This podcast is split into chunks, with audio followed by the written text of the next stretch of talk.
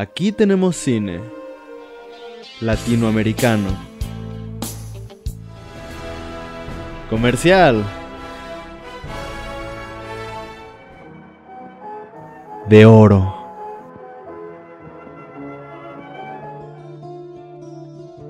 De autor. Documental. De culto. Experimental. Cine Club, un espacio para todo el cine. ¿Y tú, Rafa? A ver, más o menos, ahí sí algo de acuerdo con Carlos, ¿no? Eh, identificado con el personaje, de repente no tanto, ¿no? porque además este tiene todos esos este, componentes, ¿no? El bohemio, todo eso, toda esa vida en la que quiere libertad, en la que no quiere, digamos, establecerse, pero sí busca algo, ¿no? Incluso cuando empecé a ver la película no pensé que era un poco de amor, sino pensé que era más de él, no pensé que era que él estaba buscando un, digamos, este, alguien que le corresponda o, alguien ideal, ¿no? Y mientras sigue avanzando la película, sí, al final es una historia de, de amor, romance. Pero también tiene esas cosas alegóricas que me parecen que lo hacen más, este, digamos, este, más, más este, llevadero, creo, porque esas escenas que son, digamos, fantásticas, se puede decir, ¿no? Por ejemplo, ese de la, de la cama o, cuando aparece la muerte que está ahí, ¿no? Que se le, se le presenta como un obstáculo mayormente, ¿no? Y ahí entonces no, ves eso y, ves este, la película y y parece un poco que tú dices, este, este personaje no le importa vivir en esas cosas, digamos, en ese, eh, eh, digamos, no es que tenga opulencia o tenga este dinero, pero él, su libertad, él, es su mayor, digamos, tesoro, ¿no? Que es lo que él quiere. Y también algo de la época, esta película es noventa y tantos, ¿no? Y hay cosas así como que ahorita serían hasta cuestionadas, ¿no? Hasta actitudes un poco misóginas también que uno puede, puede notar ahí. Pero yo creo, dándole la licencia que es de hace como 30 años, entonces este hay que verlo en ese contexto. Sí, sí, coincido. O sea, principalmente, creo que sí hay actitudes y también, por ejemplo, cuando vemos a este personaje con estas esculturas, de repente pienso, no, sí, o sea, creo que ya ahorita, si te vieran en la calle con algo así, ¡pum!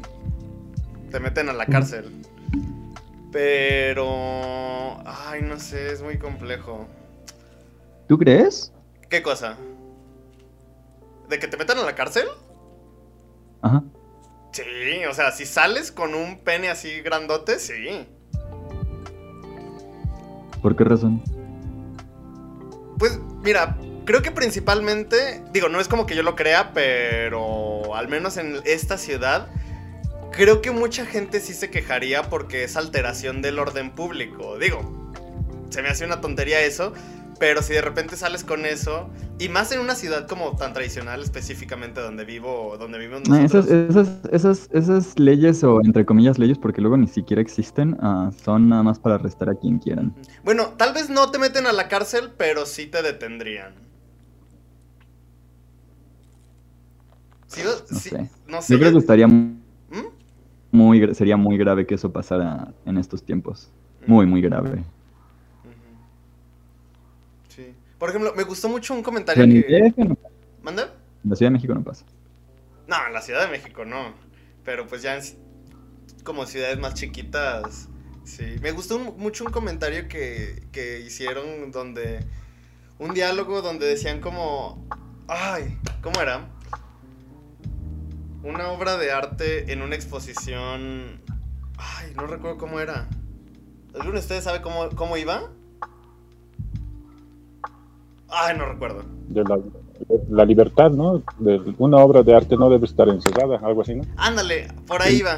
Que una obra de arte en, las en una galería, que, ajá, que una exposición en una galería es como un ave en una jaula. En una jaula, exacto, esa ah, te refieres que cuando él, él quiere llevar su exposición a la plaza, creo, ¿no? Sí, sí, sí. Sí, aparte, bueno, creo que la película tiene muchísimos matices en, en muchísimos lados. No sé si podría considerar, y en esto pues creo que Mora es más experto que yo, si podemos considerar esta película dentro del realismo mágico, ¿sí entra en ese género? No, para nada. ¿No? No. O sea, hay referencias. Por ejemplo, el que vuelen.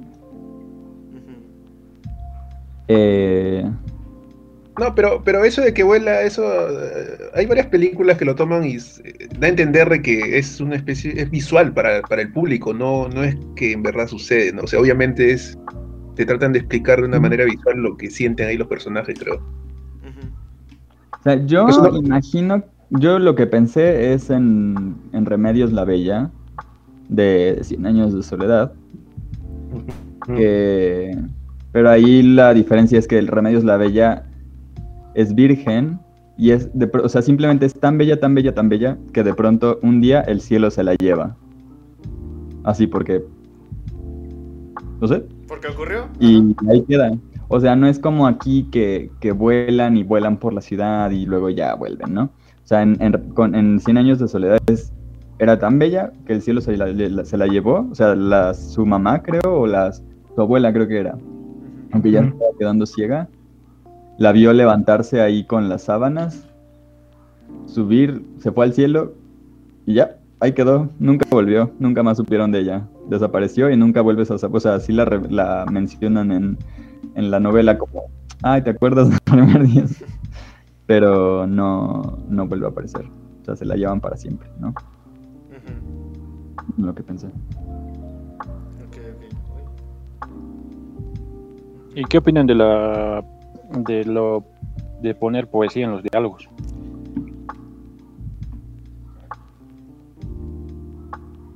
Yo creo que le da mu- le aporta muchísimo. O sea, mm, el, ah, yo creo que, o sea, es que es eso, la poesía y los discursos solemnes siempre aportan.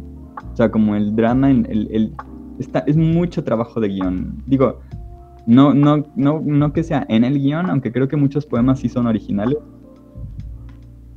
Ah, porque se nota también un poco la diferencia. Pero igual, o sea, aunque, aunque fueran solo poemas originales y no estuvieran tan chidos, yo creo que siempre aporta eh, el hacer, el esforzarse más en, en- el diálogo y, por ejemplo, en el teatro es algo que se, se, pues, acostumbra mucho, ¿no? Y que no, no parece tan importante, pero cuando, cuando sucede en una película que los diálogos sean en verso, es mucho más, es muy, muy importante, aunque casi que son todos como diegéticos, no son tanto como los diálogos convertidos en verso, pero igual yo creo que aporta mucho porque, no sé, es como una alternativa, por ejemplo, a la música, el poner un poema en vez de poner música, en vez de poner narrador. Yo creo que está padre, tiene relación con, con la, narrativa. Ah, a, mí, a mí me gusta, digo, simplemente por escuchar los poemas, a mí me gusta. Sí. Además yo siento que también le funciona, o sea, creo que no, al menos nunca he visto una película que, que tenga la poesía como tan presente de esta manera. Ah, ay, bueno, creo que la única que se me viene a la mente es una de este, una película chilena, creo, de Pablo Neruda, El cartero, algo así. Pero, o sea, que, que utilice la poesía para, pues sí, para que sean los diálogos entre estos personajes y que se expresen por medio de esto. Ay, no sé, me gusta mucho. Además de que ayuda también a esta narrativa a que no sea tan literal. O sea, cuando yo la vi pensé, es que esto realmente es lo que hace falta. Porque muchas veces cuando vemos una película, y me pasa a mí también con cosas que escribo, es como de, dices lo que estás mostrando o dices lo que vas a mostrar y todo es tan literal y tan... Ah, no sé, tan sencillo, pero aquí todo ocurre tan en un mismo escenario, en un mismo plano, pero tenemos estos diálogos que también ayudan a contextualizar las cosas, pero funcionan también para entender... ah, ah, es que no sé, en verdad este personaje principal, no sé, se me hace muy complicado, pero me gusta mucho, me gustó mucho la forma en la que toda la poesía funciona. O sea, está en toda la película presente. Y no solamente la poesía, sino la película también usa un montón de metáforas visuales, usa un montón de analogías. O sea, ya desde que vemos a esta... Bueno, a esta alegoría de la muerte con este personaje se me hace algo muy... Pues sí, se me hace algo muy interesante. Para serte sincero, al principio yo no me di cuenta, no pensé que era la muerte al principio cuando vi. No, no, no, no me, no me di cuenta después cuando ya seguí avanzando y decía, no, eh, seguramente representa la muerte, dije, por, por los, los diálogos que hacían, ¿no? Y dije, ah, ya, Dale, ¿Cómo? dale. Sigue, sigue. no, ya, y también eso que decías, este, de que esos poemas hacen más que la trama sea de repente más, este, más novedosa de repente, ¿no? Pero es como, no sé, un símil con los musicales, ¿no? Que acá lo transmiten en poemas y los musicales lo hacen cantando, ¿no? O sea, son dis- distintas formas de narrar una historia, ¿no?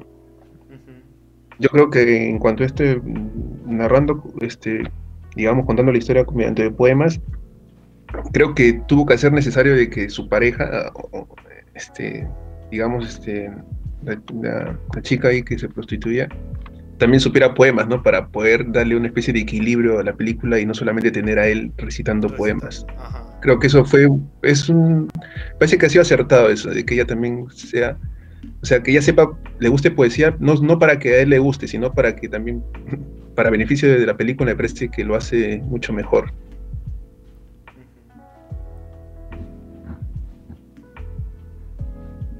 ¿Qué ibas a decir tú, Mora?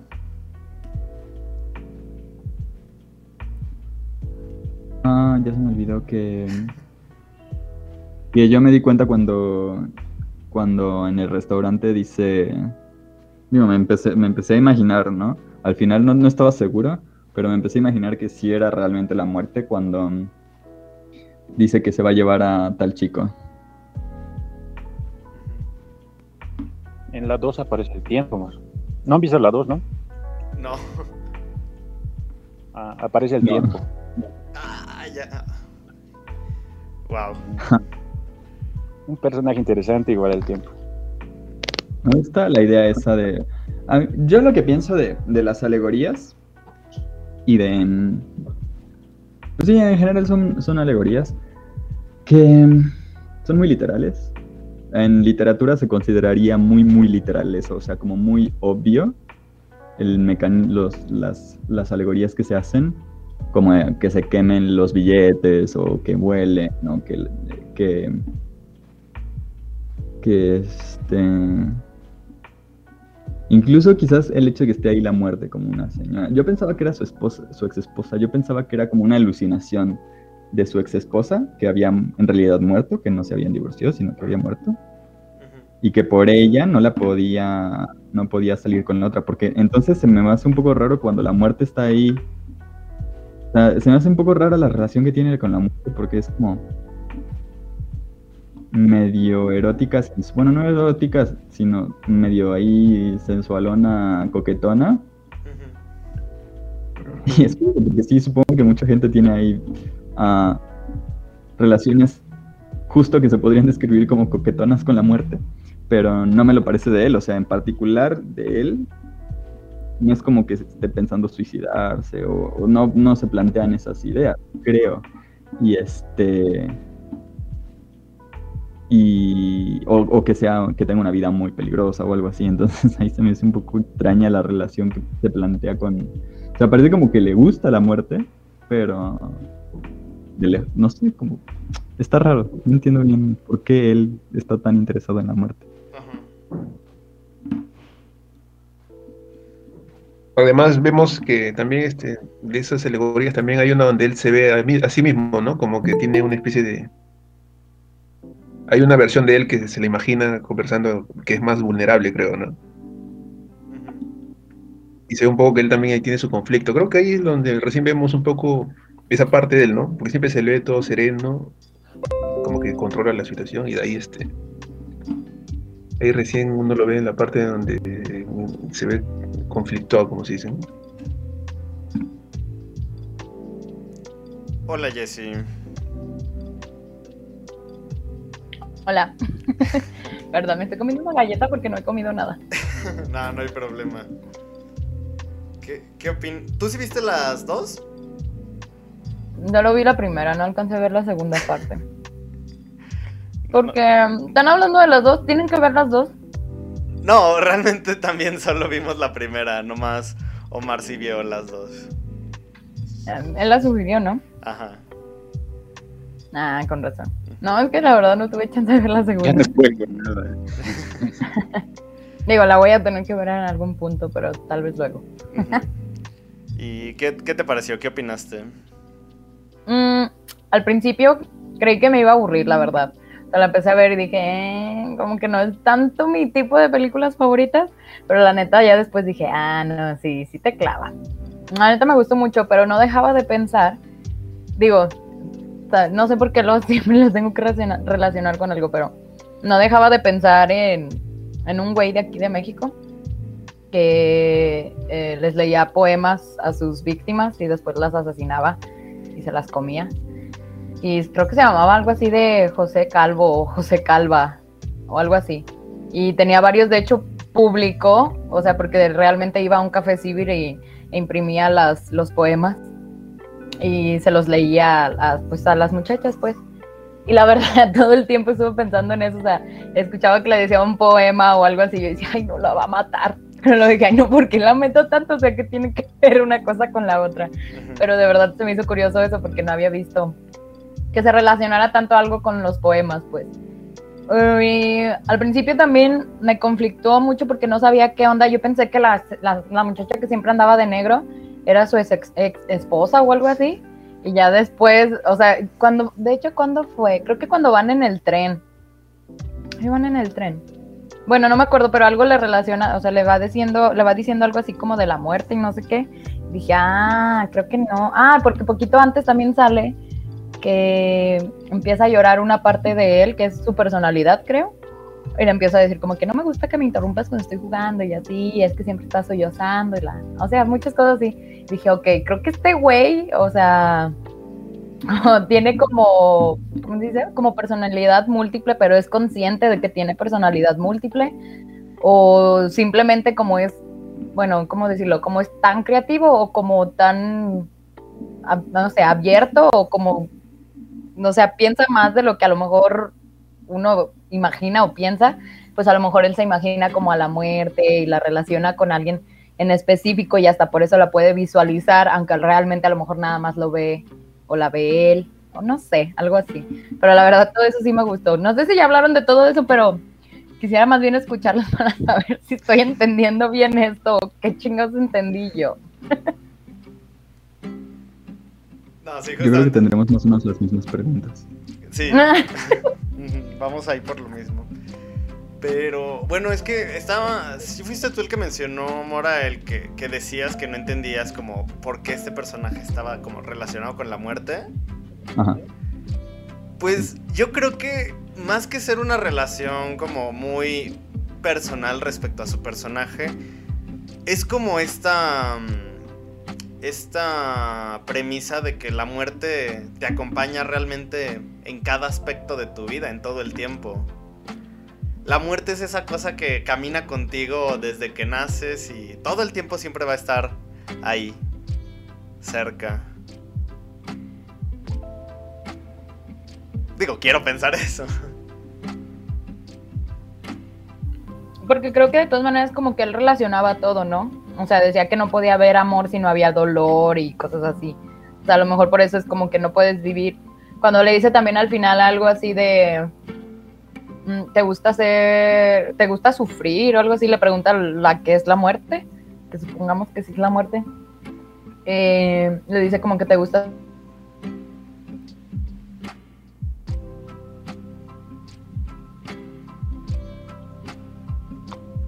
o sea, como que una cosa siempre la tiene que relacionar con otra, aunque sean opuestos. Opuestos.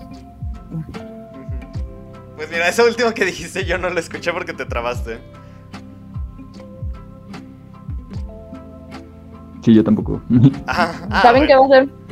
Puede ser un problema que está lloviendo aquí. Neta, cuando llueve, se va el internet. No sé hasta qué parte escucharon. Hasta. No me acuerdo. Bueno, chiste es que lo que yo decía es que él como que siempre relaciona lo que es, o sea, Se cortó de nuevo. Se cortó de nuevo. Oh, Dios mío.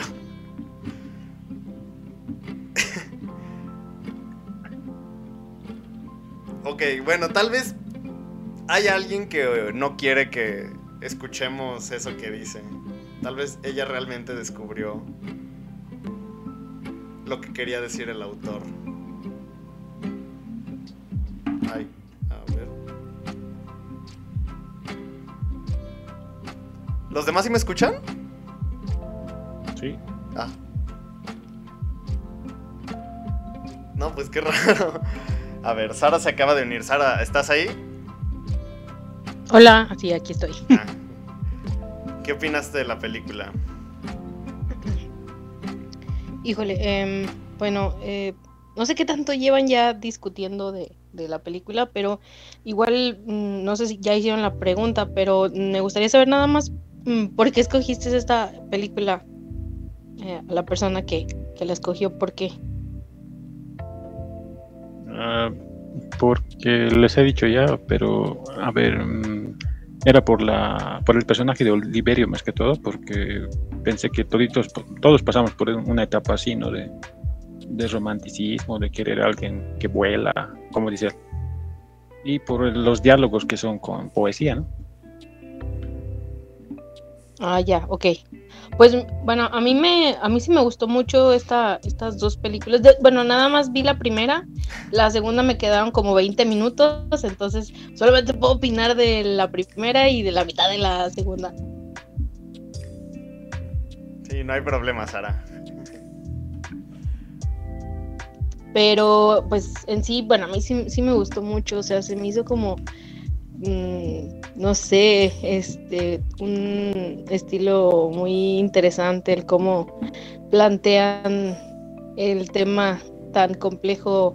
Bueno, en la primera película, el que es como el, el amor, o sea, porque a mí me gustó mucho esta eh, relación que hacía el, el protagonista este, con respecto a cómo él calificaba la, las expectativas que tenía acerca del amor y también las decepciones que tenía en ese, en ese ámbito y las representan gráficamente pues a través de pues en este caso la cama que se abre y saca a las chicas Mm, se me hizo muy muy interesante esa, esa cuestión de, de la narrativa también y pues también ver a Mario Benedetti recitando sus po- poemas en alemán estaba como bien bien extraño, pero era como no sabía que lo necesitaba, pero gracias.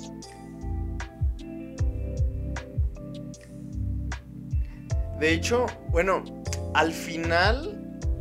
Ay, este diálogo. Bueno, en este encuentro que tiene este. El protagonista con. Con esta chava. Como en. Como. No sé si esté correcto llamarlo malecón. Eh, bueno, llamémoslo así. Están como en este atardecer. Y que de repente empiezan a dialogar acerca de cómo. Y ella le dice que no lo quiere cuando vi, cuando escuché ese diálogo pensé, no manches, se nota que Mario Benedetti puso...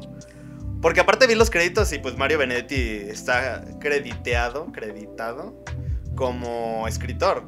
Entonces dije, se nota que puso mucho de su cuchara porque cuando escuché eso me recordó mucho a, La Tregua, este libro que escribió él y me encantó y no sé, yo en verdad sentí que esos diálogos eran muy, muy parecidos. Y me gusta mucho porque es como de, wow, se nota mucho el estilo de prosa, bueno, de escritura de este, de este autor. Me llamó mucho la atención eso.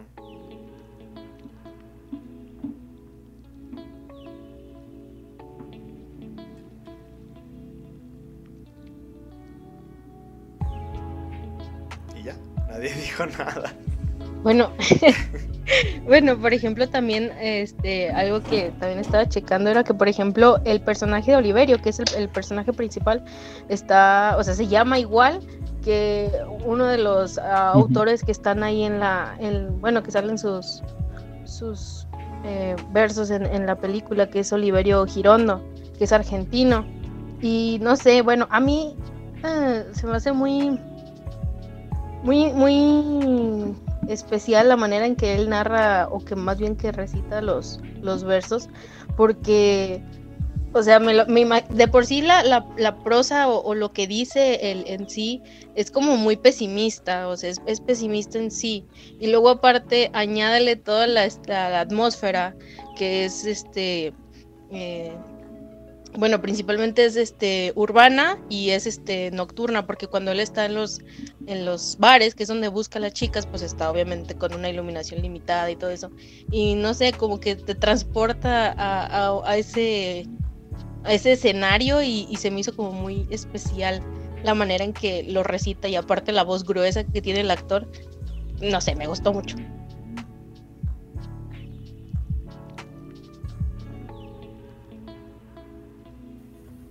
Ya ni siquiera sé si me estoy trabando o no. Sí, está muy chido cómo recitan los poemas. Yo también creo. Es, es... Sí, la voz está chida, pero aún así creo que tiene buen toque para eso. Y los poemas también están chidos, creo.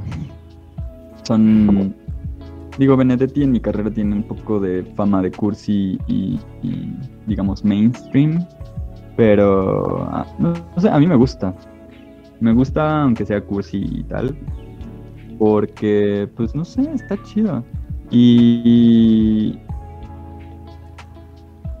Me llama la atención porque es, es- yo creo, sobre todo con los poemas, que por un lado, los poemas como que tratan de expresar esta, esta, esta potencia emocional que tiene,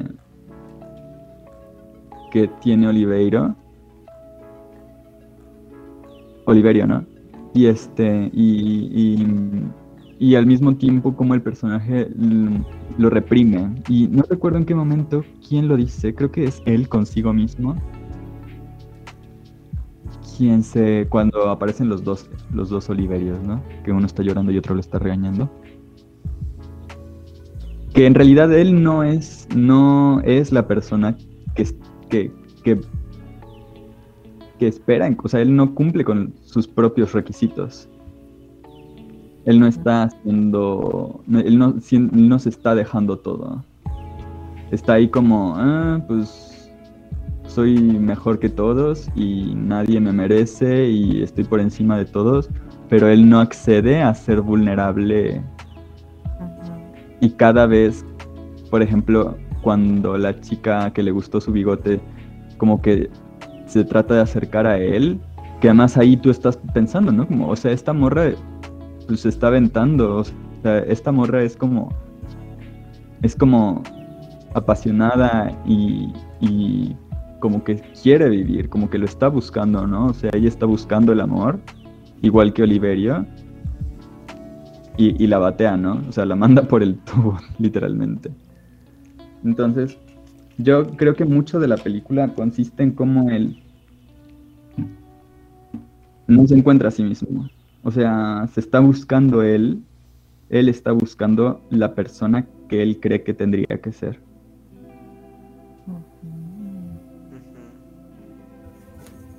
De A hecho, las ciegas, a la única que no vota, ¿no? Ajá. De hecho, llegó una parte en la que también me pareció, o sea, como muy buena la analogía, pues, o lo que le quiso dar a explicar su ex esposa cuando realmente apareció ella, y que le dice como que los errores que más cometemos es que siempre queremos que las personas sean como nosotros queremos que sean. No aceptamos que sean ellas y que nosotros las queramos. O sea, ese es el gran error, que siempre queramos que sean de una manera y pues cuando, pues es que sí es cierto, o sea, es muy difícil aceptar a una persona que, que no es a lo mejor como tú quieres o a lo mejor que tú te creas como ciertas expectativas de cierta persona y si tampoco no las cumple, tú dices como que, ah, no, no me merece. Pero también tienes que ponerte a ver, o sea, que, estás ofreciendo igual tú. Para empezar, para saber, o sea, es lo que yo siento que aquí está tratando de, de hacer, ¿no? O sea, como por ejemplo de este, o sea, ahorita lo que decía Mora, sí es cierto, o sea, era más bien como, eh, yo me merezco todo, yo soy como que todo me lo tienen que dar como de la manera en la que yo, la quiero, yo lo quiero. Por eso mencionaba también mucho esta parte de, que no me gustan las mujeres puedo perdonarles todo, no sé qué, pero lo que no puedo hacer, lo que no puedo aceptar es que no sepan volar. Y es como que, güey, cuando se le aplica la chava al final, dije, mm, ¿ves? A ver si es cierto que sabes volar, mamón. Pero mi punto sí es ese. Que más bien es como que él, él no se abre, pero espera que las personas que estén, o que las, a las personas que atraiga, sean como él quiere que sean, o sea, que sean alguien que llene todas las expectativas que él tiene, sin importar lo que él pueda dar a cambio, pues. No sé, no, no sé si me di a entender, siento que me revolví toda, pero creo que sí me entendieron si vieron la película. Sí, sí, sí. Ay, ¿Cómo decirlo? Es que sí, sí, sí coincido, porque como dijiste tú, siempre existe esta idealización que siempre, siempre va a ocurrir. Siempre vamos a empezar a formarnos la idea de alguien con base a lo que nosotros queremos que esa persona sea. Pero todo siempre ocurre de manera introspectiva, todo siempre ocurre de nosotros para nosotros. Pero ya cuando hablamos realmente de lo que es estar con otra persona, pues ahí la cosa ya cambia porque es un mundo distinto y... Ay, es que, ay, estoy intentando recordar este diálogo de... Pues sí, eso donde decían que él quería todo esto de las personas, pero muchas veces no, no, no nos preguntamos qué es lo que nosotros damos, qué es lo que nosotros ofrecemos y... Ay, no sé, te hace, te hace pensar demasiado. Porque como dijo Jesse, o sea, creemos que merecemos todo, pero las personas realmente merecen lo que damos, ya sea que sea poco o mucho. Y en el caso de que a veces ofrezcamos poco, porque. Ay, no sé, es muy complicado, es muy. Es muy triste, te hace pensar mucho. Y. Y te deprime. Yo. Yo creo que el problema es que la pasión que él estaba buscando esperaba que alguien más se, se la encendiera. Y. Y no no se dio cuenta de que él tenía que sacarla de sí mismo y entregarla a él, que no era algo que le fueran a dar, sino que él tenía que entregar.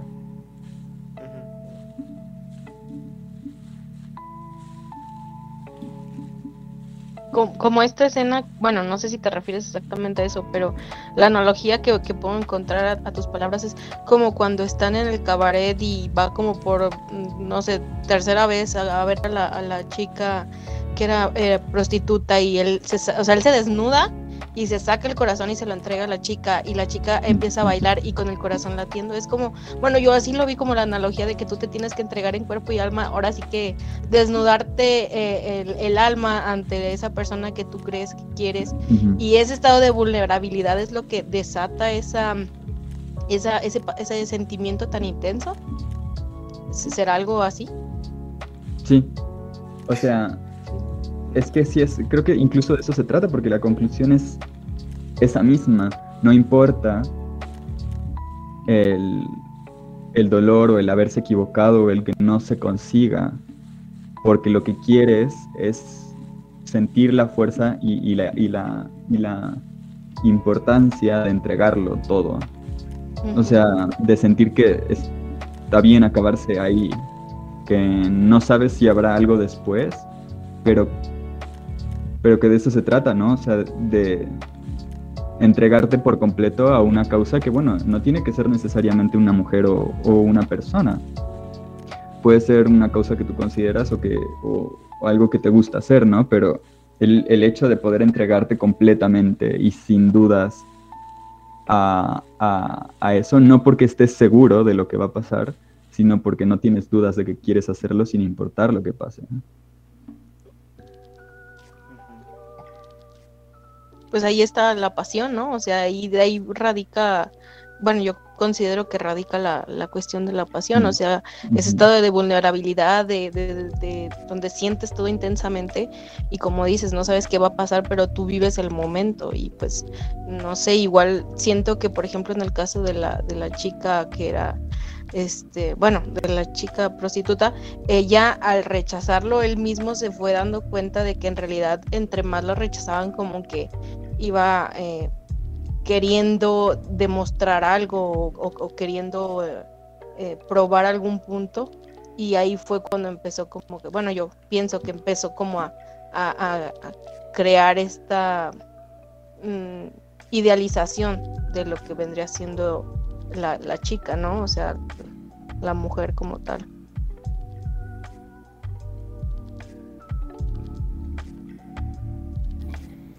Digo, la parte que a mí la verdad me, me dio, me confundió un poco y que la verdad no sé qué piensen sobre eso tampoco, pero eh, ¿qué onda con la, con, es que yo creí que después, cuando conoció a la chava que es ciega, eh, pensé que ahí iba a encontrar como que algo, ¿no? Pero porque supongo que a él le pareció como muy impresionante o como que le, le gustó la manera o el aura o lo que fuera que la chava tenía de, de, de, percibir las cosas que están a su alrededor sin necesidad de verlas.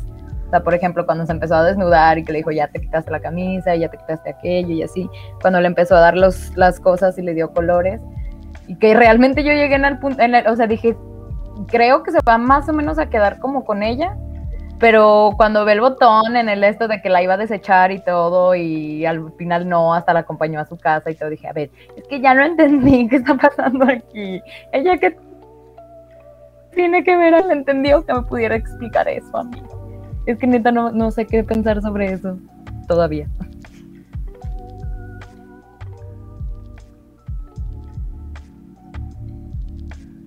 ¿Perdón, de qué parte? De cuando... De, la, chava que es ciega. Sí, o sea, porque al final no la desecha. O, ¿qué, qué, onda con eso? Es que yo, mi teoría personal es que a la gente solo le tienes que dar una oportunidad, ¿no? O sea, que no se trata... A mí se me hace una... Es que en realidad a mí me parece muy pendejo estar este, yendo a la gente así random contándole un poema y que si no te dan la respuesta que tú creías es que no, no es la indicada, o sea, es una tontería. Y en realidad no es que ella le haya dado la respuesta indicada, ¿no? Sino que más bien como que fue una respuesta que a lo mejor él no se esperaba, pero que dijo, no estuvo tan mal. Y solo le dio una oportunidad, la conoció y descubrió como quién es ella, ¿no? O sea, le dio una oportunidad de ser ella, la escuchó y te das cuenta que basta con escuchar a la gente para, para quererla. Pero de todas formas, cuando llegó el momento, ahora sí que se, se acojonó.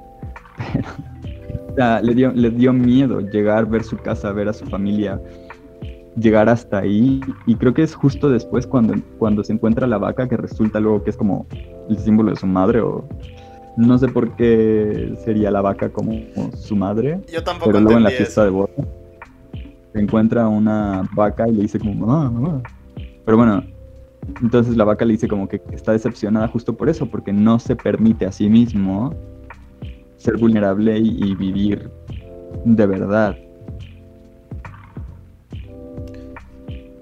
Pues sí, es como un poco superficial también, o sea, siempre estar buscando estos milagros, estas señales, estas indicaciones de que las cosas deben, deben ocurrir simplemente, no quiero decir por casualidad, pero sí como... Si ocurre esta respuesta tan específica es porque es una señal. Estar buscando eso, estar buscando señales de algo, de esto es una señal de que, ¡pum!, las cosas van a funcionar. Si dicen tal respuesta, esto es... Ah, es como ¡pum! Algo divino que fue seleccionado. Si no, pues a la que sigue y así. Sí, siento que sí es muy superficial porque, como dices tú, basta con escuchar a las personas y darles una oportunidad porque pues cada persona es un mundo y no solamente porque no den una respuesta, no porque no respondan una pregunta como se supone que debería estar como previsto, pues las cosas no funcionarían. ¿Sí te referís a eso, Mora? Sí, sí. O sea, yo creo que es que es, es. Es eso, sí, o sea. Él espera de la gente. Y nunca va a encontrar en la gente. Él espera en la gente algo que nunca le puede dar alguien más.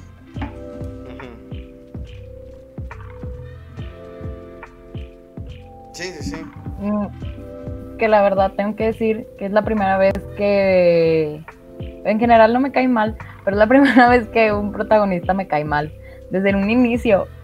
Digo, a lo mejor porque tiene que ver con esto que ahorita lo dijiste también tú, Alan, de que es como muy superficial, así.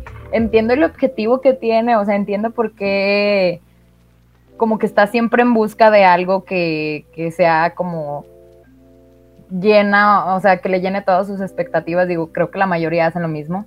Pero imagínate que todas las personas también sean igual. O sea, si todas las personas nos ponemos en un plan de, güey, yo me merezco todo, pues vamos a terminar solos, todos, o sea, Solos, sí. solos. Sí, jamás vamos a encontrar a nadie porque eh, alguien tiene que ceder en este caso. Entonces, no sé por qué, pero desde un inicio también, cuando vi eso de que lanzó a la chica, al inicio, la verdad, no lo tomé como algo, como una, ¿cómo decirlo? Como una, algo teórico, no sé cómo explicarlo. O sea, neta, pensé que literal las aventaba así por la cama y yo de, "¡Ah!". pero ya cuando vi que pasó varias veces y que tiene el botoncito, dije, "Ah, ok, creo que no tiene nada que ver con eso, no es como que las arroje, sino que es como una, pues una, ¿cómo decirlo? Como una expresión sobre lo que él siente, ¿no? O sea, como que ya no, ya no quiero esto aquí, entonces, adiós. Entonces, la verdad, desde el inicio también sí fue como que, ay, no sé, no me caes bien, me desesperas un chingo. Y la neta yo veía en las partes de cuando se arrimaba así en los coches y que les empezaba la, la señora del, del, del carro que le sube el vidrio, yo dije, me representa, o sea, la neta, si a mí hubieran llegado y me empiezan a decir cosas así, o sea, para empezar, me asustó, porque digo, ¿qué pedo, qué pedo? Y en segundo, no, sí, arriba el vidrio, órale, órale. O sea, sí son cosas que dices, ¡ey, no mames, qué miedo! Digo, si realmente pasan, a lo mejor sí pasan, la verdad sí creo que pasen, pero a mí sí me daría miedo. o sea, sí me da miedo que de repente llegue alguien aquí y me empiece a decir cosas como que, ¡ay, no, qué pedo, compa, hazte para allá! COVID. A mí, a mí cuando le, le canta su cantaleta a, a la señora del café y le Mm. dice, le- ella no le responde o no, le, no sé qué le responde y este y, y él, y él le dice, no te preocupes, si quieres ir al cielo, las putas son las primeras en llegar. Y es como, ok, o sea, Sí, porque le pregunta por Mario, pues le dice, ¿está Benedetti? Y le dijo como, ah, Ah, ¿conoces? sí, sí, sí. ¿Conoces? Ah. Y ella le dijo como que, ay, ¿trabaja aquí? Entonces ya fue como, "Mm".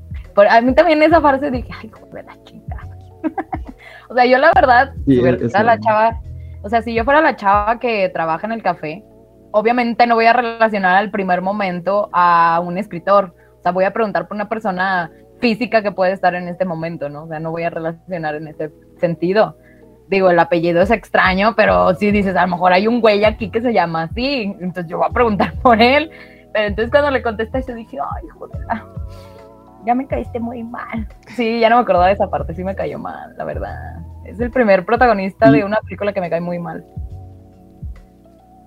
ahí yo creo que se detecta una, una condición que no es solo del personaje, sino de la película. Número uno, que tiene actitudes muy machistas, tanto el personaje como la película, y no, no se reivindica. O sea, existe esta típica que la, la prostituta no quiere ser salvada, pero esa es del, o sea, de mediados del siglo 20 y no, no era mm, como de reivindi- reivindicación, o sea, eh, es el tropo de, de que salven a la prostituta como en Santa o no la salven. Y acá sí que se muestra el personaje como sí independiente, autónomo, pero no parece que haya una reflexión sobre la realidad machista tanto del personaje como de la película.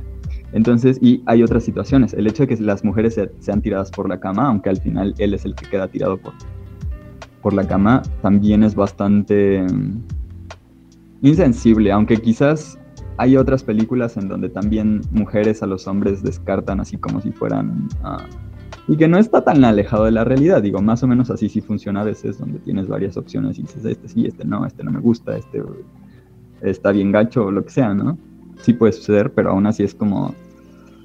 Está ahí, porque yo sí, lo, primero que leí, busqué el poema y el que, el que les recita siempre y sale lo primero antes que el, que el poema, sale la película.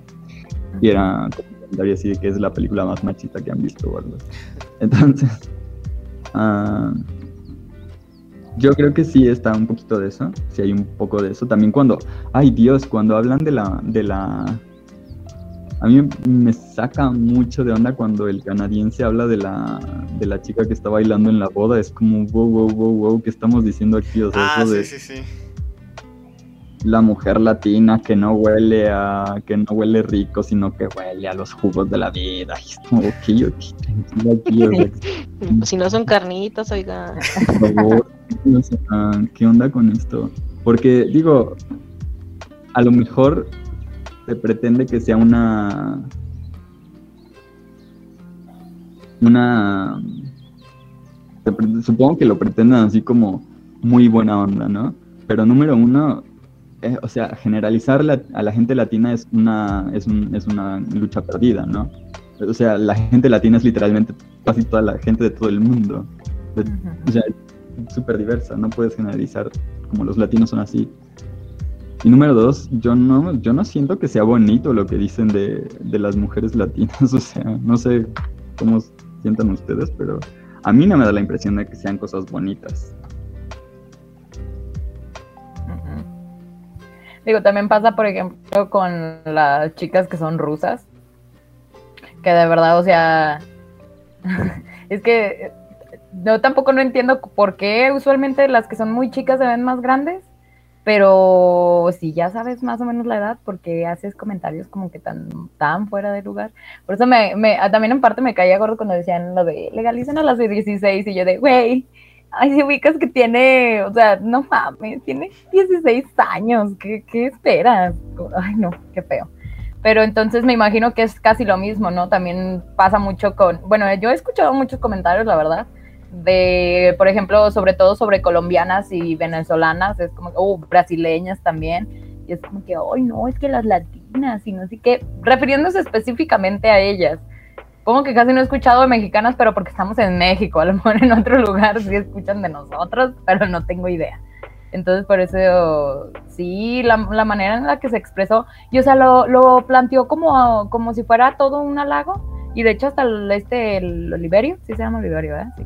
Hasta le choca así la copita y todo, yo de, ¡Ah! hijos, bueno, sí es, sí es muy machista esta película, pero digo, está buena de ver, la verdad está entretenida, para mi caso está entretenida, pero demasiado cursi hasta cierto punto. Cuando dijiste eso de que lo, lo, manchan como alguien cursi, sí, la verdad sí, demasiado. Digo, es que por eso yo decía esto, si a mí llega un chavo y me empieza a decir esas cosas, como en un poema voy a decir como que pedo, güey, hazte para allá, quítate. Pero porque no, yo no soy así y no O sea, pero si llega un chavo desconocido o, por ejemplo, alguien con quien estás saliendo ya después de un tiempo, ¿también? No, es demasiado, es que es demasiado y entonces creo...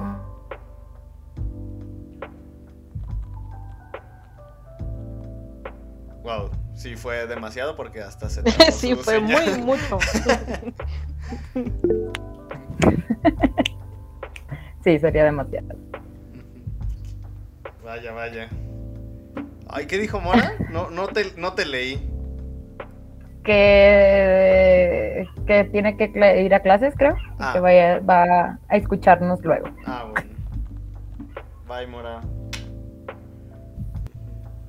Entonces, ¿por qué, ¿por qué se escogió esta película? Para saber nomás, porque yo no escuché esa parte. Perdón. ¡Ay, esperen! Antes de que nos respondan esa. de ver eso. Antes de que nos respondan esta incógnita. ah, iniciemos otra llamada. Sí, acabo de notarlo. Yo no sabía que ya pasa esto. Pensé No, que ya nos vamos a cambiar a otra página. Pero no tuve chance de probarla, así que será hasta la siguiente sesión. Ok. Déjenme Sí me sacó de onda, dije, ¿por qué dice minutos? Déjenme les paso el otro enlace aquí en el chat. Ay, está bien. Ahorita voy a volver a abrir WhatsApp. Ah, no, se los paso aquí en el chat de, Meet. Ah, pues mejor. Reunión. Ay, maldito Google, porque cobras todo ya. Es el mundo, puro dinero, puro dinero. A ver, avísenme si ya les llegó. Sí. Va. Bueno, pues nos vemos en ese enlace. Vale. Todo se cobra en este mundo. Ay, qué horror con Google.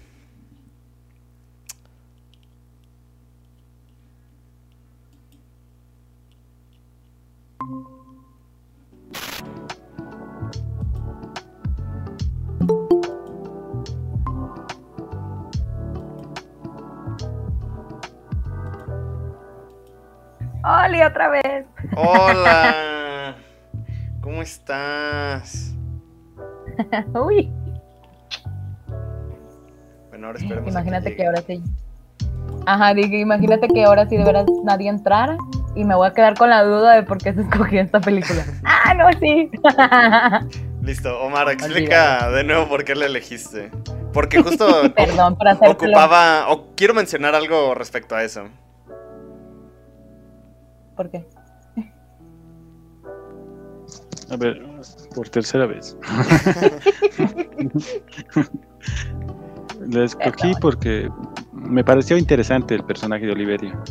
He escuchado que lo han puesto muy misógino, como dicen, ¿no? Pero creo que, como ha dicho el compañero que está en Perú, no me acuerdo su nombre. Rafa, ¿Rafa? Sí, pero eh, para su época estaba permitido, digamos, ¿no? Porque la película es del 92. Y a ver, quisiera saber cuántos años tienen ustedes. Si se puede saber. Yo 24. yo 25. Sara. Ah, yo también. 24. También que. Ah, yo dije, también que Alan o yo. Ah, ¿Y ah, entonces entiendo.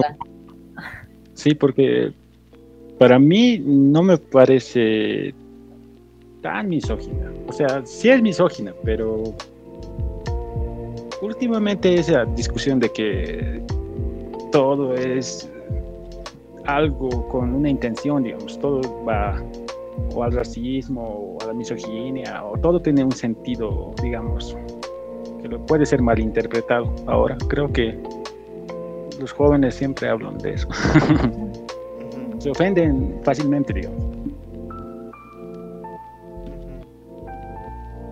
Digo, creo que sí va muy acorde a su época, o sea, sí tiene sentido que en el 92 haya salido y que hubiera sido más normalizado, o sea, que la gente, te aseguro que hasta cualquier otra persona que lo hubiera visto hubiera dicho como que, ay, qué chingón haberme conocido o haber conocido un güey así, o sea, no, no está lejos de la realidad, pero también es importante, o sea, irlo viendo con otros enfoques, ¿no? O sea, ya pasó un tiempo, hay películas ahorita que también a lo mejor salieron hace 10 años y a nosotros nos pareció la mejor pinche película del mundo y a lo mejor la vuelves a ver y es como que, mmm, creo que no estaba tan chida, creo que, ah. digo, a mí tampoco, la verdad me cae mal este personaje, yo sé que es un personaje, pero me cae mal por, por esas cosas, ¿no? Por cómo más bien él, como la personalidad que le pusieron, pues, que la neta, qué buen actor. O a lo mejor el actor es así, no lo sé. Pero qué buen actor. Digo, me, Sí, en me, este- me cae mal en muchos sentidos porque no va con mi personalidad. No significa que sea, pues, como que va la persona, sino que yo siento que no va con alguien a quien yo conocería. Ese es mi punto, pues, de referencia. Sí, es, es sí odioso un poquito al principio. Ah, yo también un poquito dije es muy muy perfeccionista, digamos, busca mucha perfección en, alguien. Pero cuando ya lo botan de la cama a él, ahí me di cuenta de que él no está entregando lo que debía entregar, ¿no? Como ha dicho mm, Mora, ha dicho que él debía entregar, debía buscar su felicidad en, en sí y no en los demás. Sí. Ay, sí, eso era lo que quería comentar. O sea, yo sí me sentí un poco identificado por esta búsqueda de... Bueno, creo que principalmente se tienen que... ¿Cómo decirlo? Revisar estas... Ay, no, no prioridades. Ay, hace rato tenía la palabra. Como, ¿qué es lo que buscas en una persona? Estas cualidades, características... Bueno, no, no, no recuerdo la palabra. Pero bueno. Y entonces, siempre, a lo largo de toda tu vida, cuando conoces personas, de repente empiezas a decir, ay, no me gusta esta persona porque pronuncia mal la S. Ay, no me gusta porque... Ah, come tal cosa de cierta manera. Y entonces son cosas que después de un tiempo piensas, realmente fue importante haberle agregado valor a eso. Y estamos buscando tanta perfección. Y se nos va el tiempo, se nos va la vida en todo ese momento. Y, y no sé, siento que... Ah, es complicado porque la película llegó en este momento tan específico de mi vida y fue como de, güey, no mames, sí. Ah. Hay que dejar de buscar esa perfección en las cosas y hay que dejar de buscar que las personas llenen un vacío que las que no se puede llenar con personas, se puede llenar de otras, se puede llenar contigo mismo.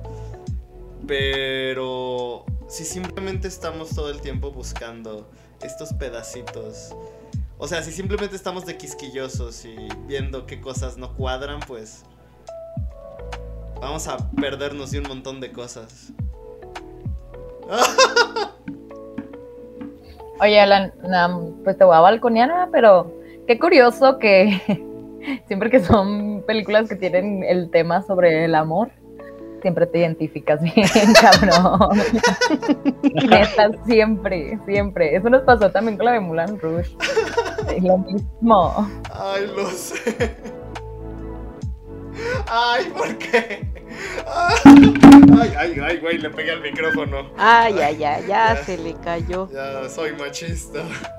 Ay. No, es que. Bueno, yo creo que en este ¿Qué ibas a decir, Sara? Yo creo que en este aspecto, o sea, en esta película lo hace el hombre, ¿no? O sea, aquí se ve evidentemente que el, el- el pobre cuate siempre está buscando tratar de llenar esos ideales que de alguna manera todo el mundo tenemos, pero pues nomás no lo decimos, no lo andamos diciendo a todo quienes nos encontramos, ¿no?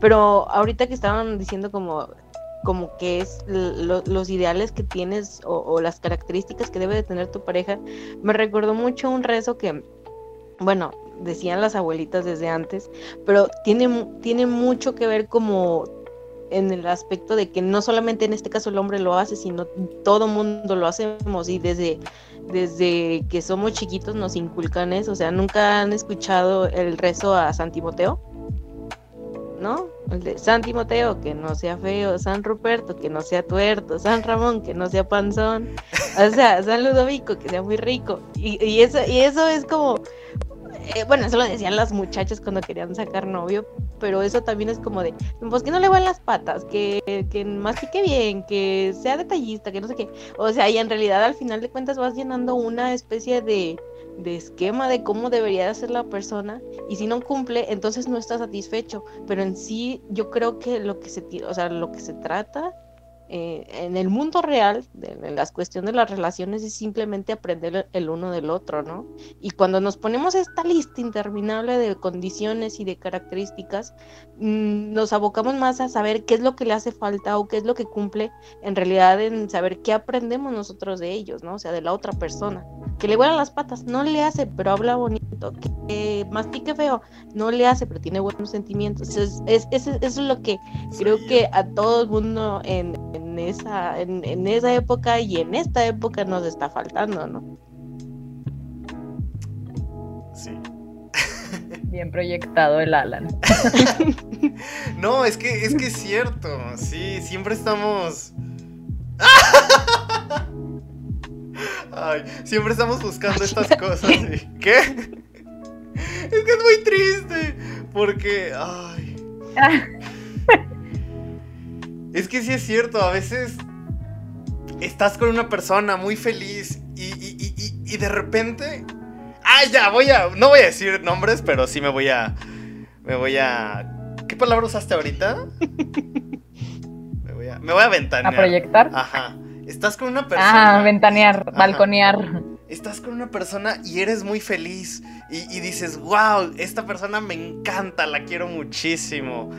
Wow, es maravilloso, pero esta persona vive en otro municipio, vive en Calvillo. Y entonces piensas, no, es que ir 40 minutos hasta allá es, es un martirio, no, qué horror. Mejor simplemente que las cosas lleguen hasta aquí y ya. Y luego dices, neta, solamente por 40 minutos de viaje. O sea, no era como que tuvieras que ir todos los días. Pero ya es muy tarde. Y ya cuando es tarde, pues las cosas no funcionan e intentas volver a que las cosas sean como antes. Y no se puede. Porque donde hubo fuego, cenizas quedan. Ay, sí, te proyectas bien.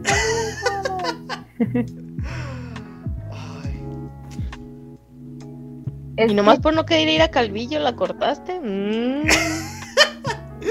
no, no, no, no manches, Alan. O sea, eso fue como el detonante de muchas otras cosas.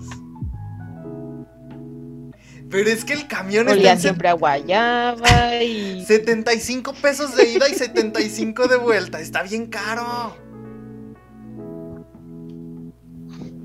mm, Pero tienes carro, Alan, no manches. ¿Has visto la carretera Calvillo? Está llena de bajadas y subidas y curvas y montes y cerros y no, está peligrosa. qué mejor, te enseñas ahí y ya cualquier otra carretera se te hace nada, No, nada. mira, yo nada más voy a Jesús María o a Pabellón porque es todo recto. Y sin carretera. De un lugar a otro llegas Y se ve el rápido. compromiso que te faltó ponerle a la relación, hombre. Mira, este chavo en la película iba hasta Uruguay. Imagínate. Él sacrificó todo eso. Ay, pero por él- amor, según. Él tenía dinero, él tenía dinero. ¿De No es dónde? cierto, No no- tenía dinero. Claro o sea, que sí. pagaba comida con poemas, no ma- O sea, bueno. O sea, Agarraba una sí. chinampa ahí para moverse. Ok, bueno, sí, en eso sí tienes razón, pero. Bueno, está bien. Está, está complicado, Hasta ya pues. se movía. Así pasa, así pasa.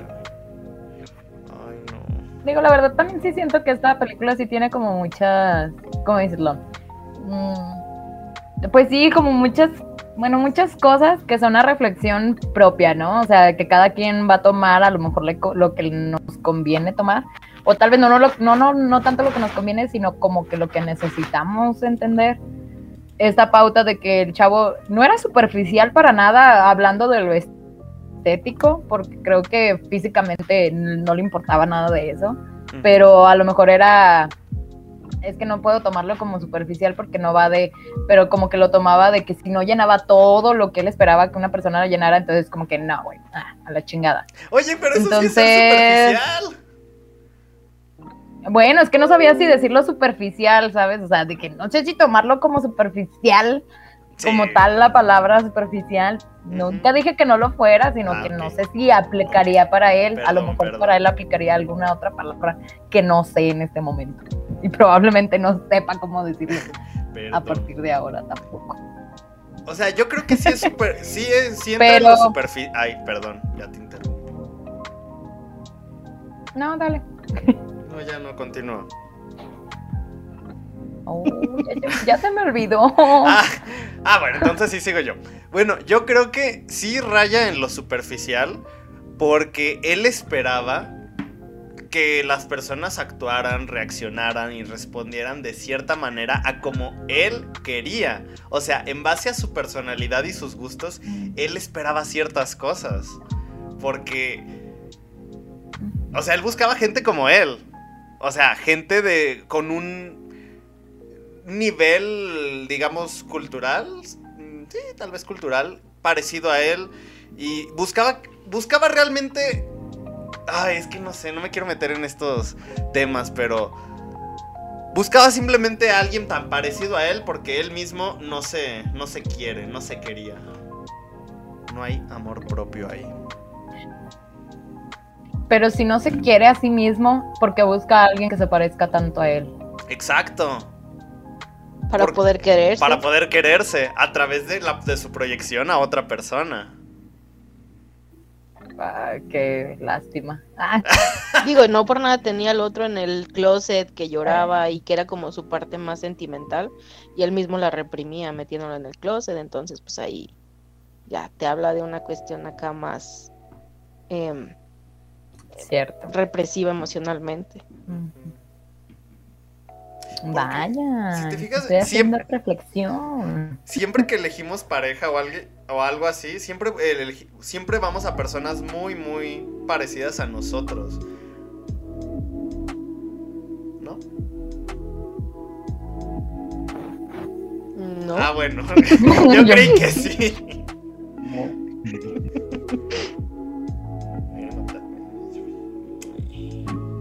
yo sí busco. O sea, ¿te gusta buscar a alguien que se parezca un poco más a ti? No, no, o sea, es que de repente me quedé. pe- O sea, es que no, nunca te han dicho que te pareces a tus perros. ah, chinga, espérame, ahí hay dos po- pos- O sea, cosas muy o sea, espera. a ver, a ver, a ver. Mira, ¿nunca te han dicho que te pareces a tus perros? Tal vez no físicamente, pero tus perros al vivir bajo tu mando, al vivir contigo, empiezan a adoptar ciertas actitudes y se empiezan a llegar a parecer a ti. Pero no es como que el perro se parezca, que digan, ah, no manches, son igualitos, son hermanos, no, porque pues tú eres un humano y el perro es el perro. Creo que pasa lo mismo con las parejas. No sé si conoces de estas parejas que llevan así años y años y años y un montón de tiempo, que de repente empiezan a ser tan iguales que tú dices, pues, güey, se nota que se eligieron por eso, porque son súper parecidos. Pero es justamente por esta afinidad, porque después de convivir tanto con una persona, pues, ¡pum! Se vuelven muy parecidas. Y, y también por lo mismo a veces estamos buscando gente parecidas a nosotros. Porque, pues, ¿cuántas veces no nos hemos dicho como, no nos han dicho cosas como de, ay, no te quiero, Alan, tenemos gustos muy diferentes, ya, chao pescado, y ya te cortan y te mandan a la chingada por eso. Pero tú dices, pero aún así, eso, ¿eso qué? ¿Qué tiene de malo? No, no, no. Yo creo que realmente siempre buscamos personas por afinidad. Y, y, o sea, no me voy a meter en lo del complejo de Edipo, pero también es eso, siempre estamos buscando en cuestiones físicas algo que nos remonte a algo familiar. ¿No?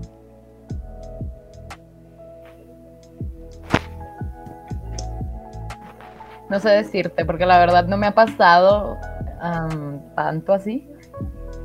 Pero pues sí, o sea, es que sabes qué, creo que también depende de cómo cada quien lo vea, porque ahorita que decías de que buscamos a alguien por afinidad, sí es cierto lo que después de unos años, neta, las parejas sí se parecen, porque sí, tengo amigas que llevan hasta 10 años con su novio, y o sea, tengo 24, imagínate, ellos también tienen 24, y llevan 10 años, y es como que, güey, pero bueno, el chiste es que sí se parecen mucho, sí se parecen muchísimo. Y eso de buscar a alguien por afinidad, es que a mí me da un poco de flojera porque para qué quiero a alguien que sea igual que yo. O sea, estará, chido buscar ciertas cosas que sean afines a mí, o sea, que le guste a lo mejor ciertas cosas, pero que no sea igual a mí, porque si no, pues qué flojera me va a dar estar conviviendo con alguien que es igual a mí y que no me implica ningún otro reto. O sea, no me implica reto eh, de conocer ciertas cosas que a él le gusta conocer. O sea, ese es mi punto. En ese sentido, como que me da flojera, como que estar con alguien que sea tan parecido a mí. No porque yo me dé flojera, o sea, yo me caigo chingón, pero no quiero estar con alguien que sea muy igual a, a mí, porque es como que, güey, qué hueva. O sea, quiero que me implique un reto, o sea, como que de, a ver, a ti te gusta, no sé, por ejemplo, le gustan los deportes extremos y a mí me gusta estar aplastada en mi casa. Arre, calo, a ver, ¿qué pedo? Yo nunca he hecho eso, va. No sé si me di a entender en ese sentido. Digo que por lo de afinidad, que a lo mejor también le guste, ay, no sé, a lo mejor cosas superficiales que por afinidad nos gusten, pero para tener como un lazo que nos una, para después conocernos chidos, porque si no también, si no hay nada en común, ¿cómo chingados conoces a alguien? O sea, sí tiene que haber algo que mínimo te llame la atención para poder conocer más, pero que no sea igual a mí porque qué flojera. Que quién sabe, a lo mejor con el tiempo, bueno, me imagino que a lo mejor de aquí a 10 años, por ejemplo, que ahorita anduviera con alguien y dentro de 10 años fuéramos los dos exactamente igual, a lo mejor no lo notaría porque yo estuve viviendo ese proceso, pero a lo mejor las personas externas a mí me van a decir como que sí, güey, si eres igualita a tu vato. Y yo voy a decir como que, ay, pero mira qué Felipe estoy porque ya aguanté 10 años. O ya nomás es pura pinche de rutina, la neta. ¿Quién sabe? Todo puede pasar. Todo puede pasar. se, me acaba, se me acaba de ocurrir una pregunta bien pendeja. La voy a hacer. A ver. O sea, supongamos que, que, que, que, que te pudieras clonar. Tú podrías. Oh, no. Así, así inician las preguntas. o sea, supongamos que te pudieras Está clonar. buena, ¿eh? ¿Tú podría, te gustaría intentar una relación con tu clon? O sea, mismos recuerdos, mismo todo, todo, todo. Mm, mm. Esa es la trama de Loki. Sí, cierto. Ay, qué egocéntrico que se enamora de sí mismo. No, espérate, pero si, si mi clon sería Tom Hiddleston, no, pues ahí sí no. Ah, huevo, que. Pero no, o sea, conveniente. No, ¿cómo le digo? No? dependería. Pero, no, dice que un clon exactamente igual. Entonces, Ah. pues, O, a ver, a ver. así a ver. Supongamos que la Jessie del futuro, de un segundo en el futuro, regresa un segundo al pasado.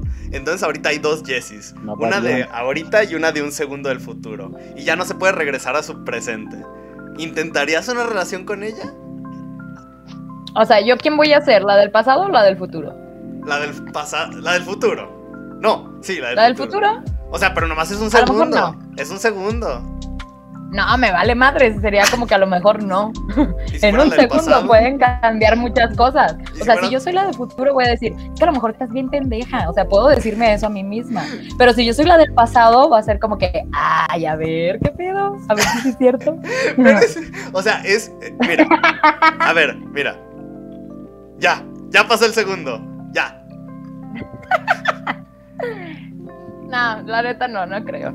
O sea, porque sería lo mismo. ¿Para qué quiero tener los mismos recuerdos y las mismas experiencias y la misma historia y el mismo pedo para convivir con alguien que va a ser exactamente igual a mí? Pues no. A lo mejor para convivir, así de, de dos triquis de cotorrear y decir, ay, güey, ¿te acuerdas de esa fiesta? Estuvo bien perrona y platicar ese pedo. Pero nomás, o sea, en una relación a lo mejor no. Sería como que, güey, ¿qué pedo con esto? Qué raro. Qué raras somos. ¿Y Sara?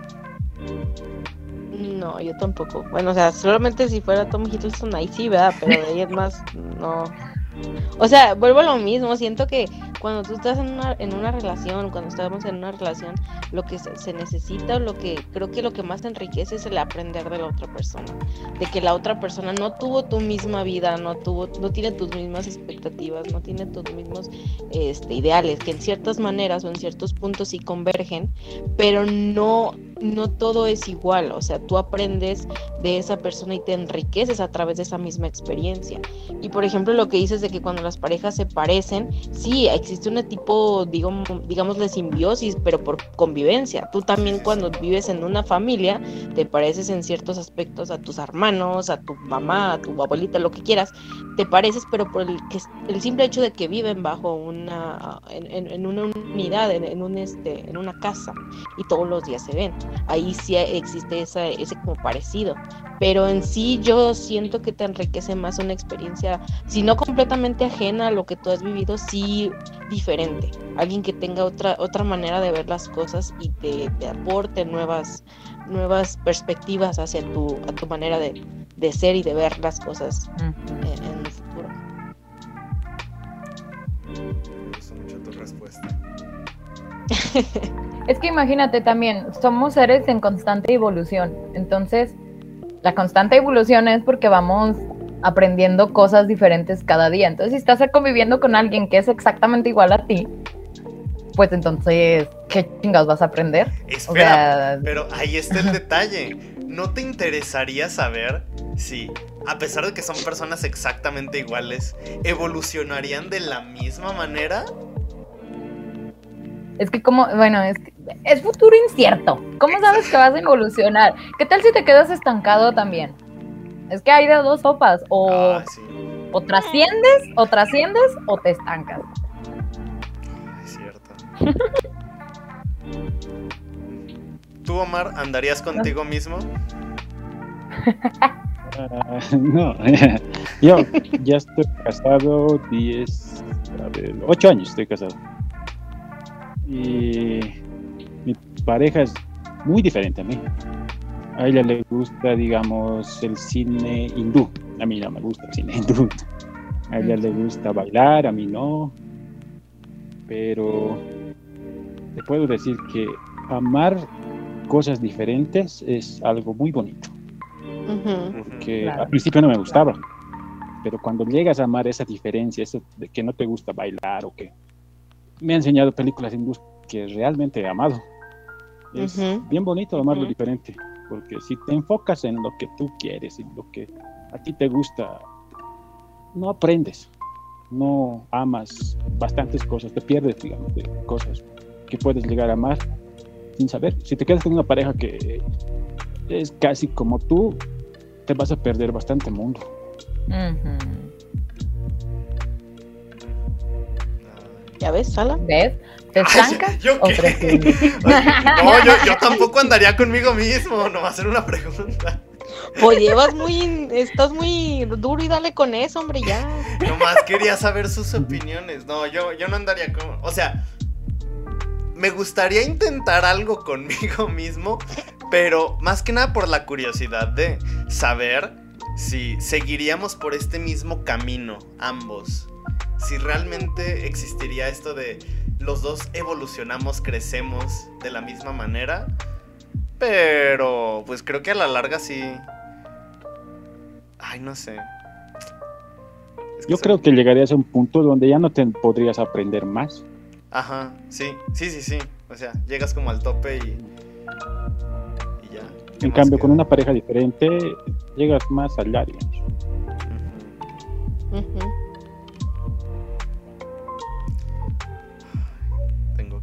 Y aparte como que la incertidumbre es parte de esa magia, ¿no? O sea, el de yo soy una persona que tengo de alguna manera mis, mis expectativas y la otra persona también tiene las suyas y en el- algún momento vamos a poder converger o, o quizás ya no. Y ahí es donde radica como esa, pues yo lo quisiera llamar como esa pasión por el simple hecho de vivir el momento, ¿no? O sea, quizás el día de mañana nuestros caminos ya se separen o quizás, este, no sé, algo pase, pero aprendimos hasta este momento y, también la incertidumbre formó parte de nuestro aprendizaje. Pero, bueno, ay no, es que porque pienso tantas cosas también. Eh, es que ahorita lo que dijo exactamente Sara, sí es cierto. O sea, a lo mejor, a lo mejor nosotros aquí, nosotros cuatro pensamos eso, pero también va de bajo qué condiciones se plantan, pues, esas relaciones, ¿no? Hay gente que se lo toma. Bueno, algo que también me hizo reflexionar esta película fue eso. eh, que le toma todas las chavas como si fueran desechables, pero pues nunca se nos da a entender qué fue lo que pasó con esas chavas, o sea, cómo se sintieron ellas después de, porque va una, una parte que pues la relación es bilateral, entonces así como tú a lo mejor sientes algo, también la otra persona debe de sentir algo y que lo debes de tomar en cuenta, ¿no? Entonces, cuando a veces no se toma en cuenta, se crea a veces una dependencia emocional y yo creo que por eso muchas veces las personas siguen juntas tanto tiempo, porque ya no pueden, bueno, más bien no quieren, no que no puedan, sino que no quieren vivir sin la otra persona, porque ya le tienen toda esa dependencia y es como que no, güey, o sea, frases así de que es que yo no puedo vivir sin ti, no me dejes, cosas así. Uf, ese es un problema. Si tú llegas a entender esto de que, ok, fuimos unos momentos que estuvimos juntos y estuvo chido y no sé qué, y lo tomas así como que con esa madurez, está re bien. También está bien que a lo mejor llores, que le sufras un rato y así, porque pues obviamente no es como que no haya pasado nada. Pero también tomarlo de esa manera, ¿no? O sea, de que, ay, no, es que no sé, es muy complicado esto de las relaciones interpersonales. No, no, y- pedote.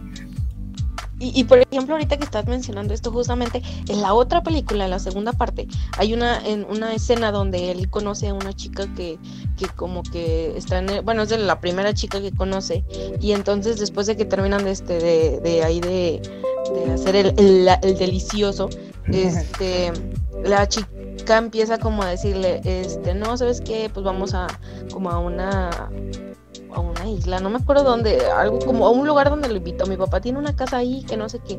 Y el cuate como que se asusta y entonces aprieta el botón y la chica se cae.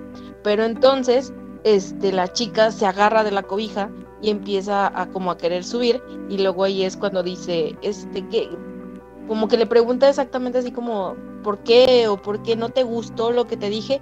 Y ahí en esa parte es como tú- cuando tú, por el miedo a estar solo, por el miedo a caer, por el miedo a que te lastimen, tú cambias tu manera de ser, tú cambias tu- tus, tus pensamientos, tu esencia como persona para agradar a la otra y no estar solo, porque también el, miedo a estar solo es una cosa que pues, o sea, está latente en una relación, o sea, eventualmente cuando el tiempo que de estar con la otra persona termine, pues el, vacío que te deja eh, la costumbre, porque la costumbre es lo que a veces nos llena, el tener a la persona al lado.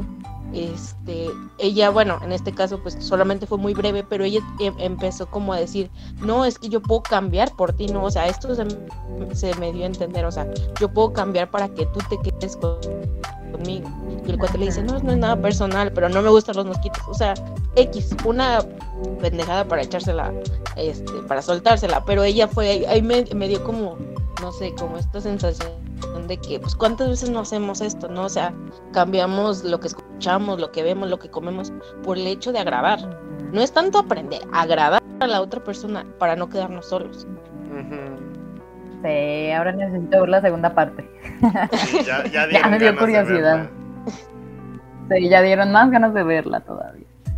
Sí, por eso Sí. digo, o sea, también depende bajo qué condiciones se plantan todas las relaciones, ¿sabes? O sea, condiciones personales, sociales y familiares, bajo qué condiciones estás para comenzar una relación interpersonal. Neta, este pedo de las relaciones, o sea, interpersonales en general, o sea, porque también pasa en amistades, pasa con los papás.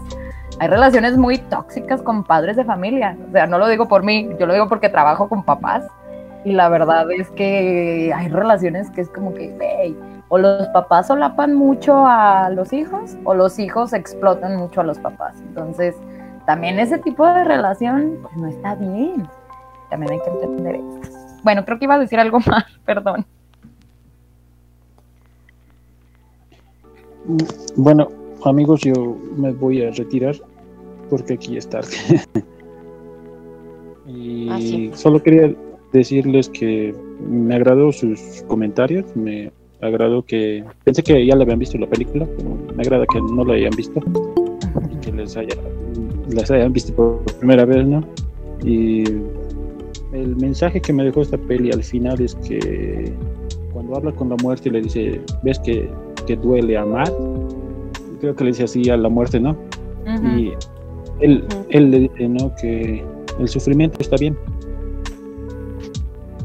Digamos que a él le ha gustado más el, eh, el sentir que el final, que fue que la dejó la chica, ¿no? A él le ha gustado sentir, ¿no? le, ha- le ha valido cómo acabó.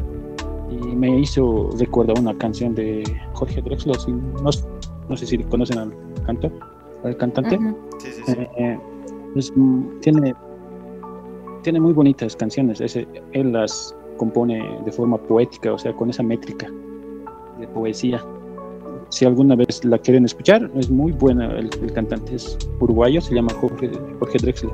Y la canción que me hizo acuerdo es Amar la trama más que el desenlace. Se las recomiendo y si lo buscan es muy bueno. Bueno, ese, ese, ese mensaje me dejó la, la, la película. Hay que amar la trama más que el desenlace. Y Lo voy a buscar. gracias por, gracias por ver la película y los comentarios tan bonitos que han hecho de él. Me despido de todos ustedes y nos vemos en otro. Sí, luego, Un gracias. gusto, un gusto. Adiós y gracias por la peli. Ya encontré la canción, déjenle guardo. Para escucharla luego. Sí, sí, Se me olvida. Ya llegó Mora. Pero Mora, te- también, ¿Qué pasó, Sara? no, ya termina. Ah, No, no, adelante, adelante. No, nada, nada más iba a decir que a mí se me hace también muy, no sé, quizás muy, bueno, no, bueno, no es bonito, pero muy, ¿cómo decirlo? Especial el papel que hace la muerte aquí en, bueno, en la primera película. Se me hace muy, mm, no sé, como importante en el sentido de que, o sea, ¿dónde esta analogía de que, bueno, si la quieren ver así como, como muy cursi, pero ¿dónde otro lugar, si no sería, por ejemplo, en un país en Latinoamérica, donde alguien se atreva a hablarle la muerte con tanta franqueza, con tanta honestidad, recriminarle cosas, hablarle de tú al tú a la muerte? Este, ¿Dónde no pasaría si no fuera, si no fuera aquí en Latinoamérica donde convivimos con, por ejemplo, la tragedia, con la muerte, con, con estas eh, cuestiones en, en el día a día? eh, que, que la tenemos eh, a, a un lado o en nuestra vida eh, constantemente, que ya hasta le hablamos como una conocida, ¿no? Y a mí eso se me hizo como muy padre, eso como, como él le hablaba a la muerte y, y, y le recriminaba cosas y le reprochaba cosas y ella trataba de entenderlo como si se tratara de un viejo amigo. No sé, esa parte se me hizo muy padre. Sí, cierto. No lo había pensado, pero sí es cierto. Ay, sí. Ah, qué- Ay, sí es cierto, wow. Ah,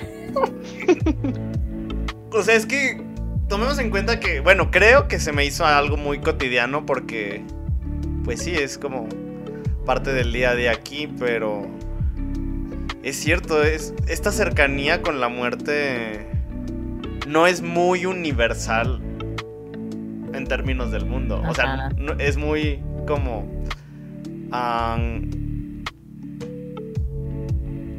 ¿Cómo se dice para referirnos a muy latinoamericana? Ah, bueno, muy latinoamericana. Fácil. Sí, y de hecho, ahorita hasta que lo mencionas, o sea, sí es cierto que sí es algo más. Es más, o sea, todavía hasta en la, en la cultura mexicana es algo más, o sea, más plasmado de que le tenemos respeto, pero a la vez no tanto. Es como que puedes alburear a la muerte. Y a mí se me hizo curioso porque yo no lo había notado porque pues usualmente aquí he estado todo el tiempo, ¿no? O sea, nunca he salido del país. Bueno, sí he salido, pero en otras circunstancias. Pero me acuerdo que cuando me fui de intercambio a Sonora conocí a unas chavas que eran de España y una que era de Portugal. Y justo fue de agosto a diciembre. Entonces en noviembre hicieron el Festival de Muertos ahí en la universidad. Y me acuerdo que ellos me decían como de que, oye, ¿qué es esto? Y así, dices que sí hemos visto, o sea, sí hemos visto que hacen como desfiles y así. Y yo de, ah, pues sí, básicamente. O sea, en las escuelas hacen esas cosas, pero se supone que uno en casa, digo, en mi casa sí lo hacemos, de que hacemos nuestros altares y todas esas cosas y le ponemos la comidita y así. Dice, pero es que cómo le tienen, como, ¿cómo decirlo? ¿Cómo me dijeron ellas?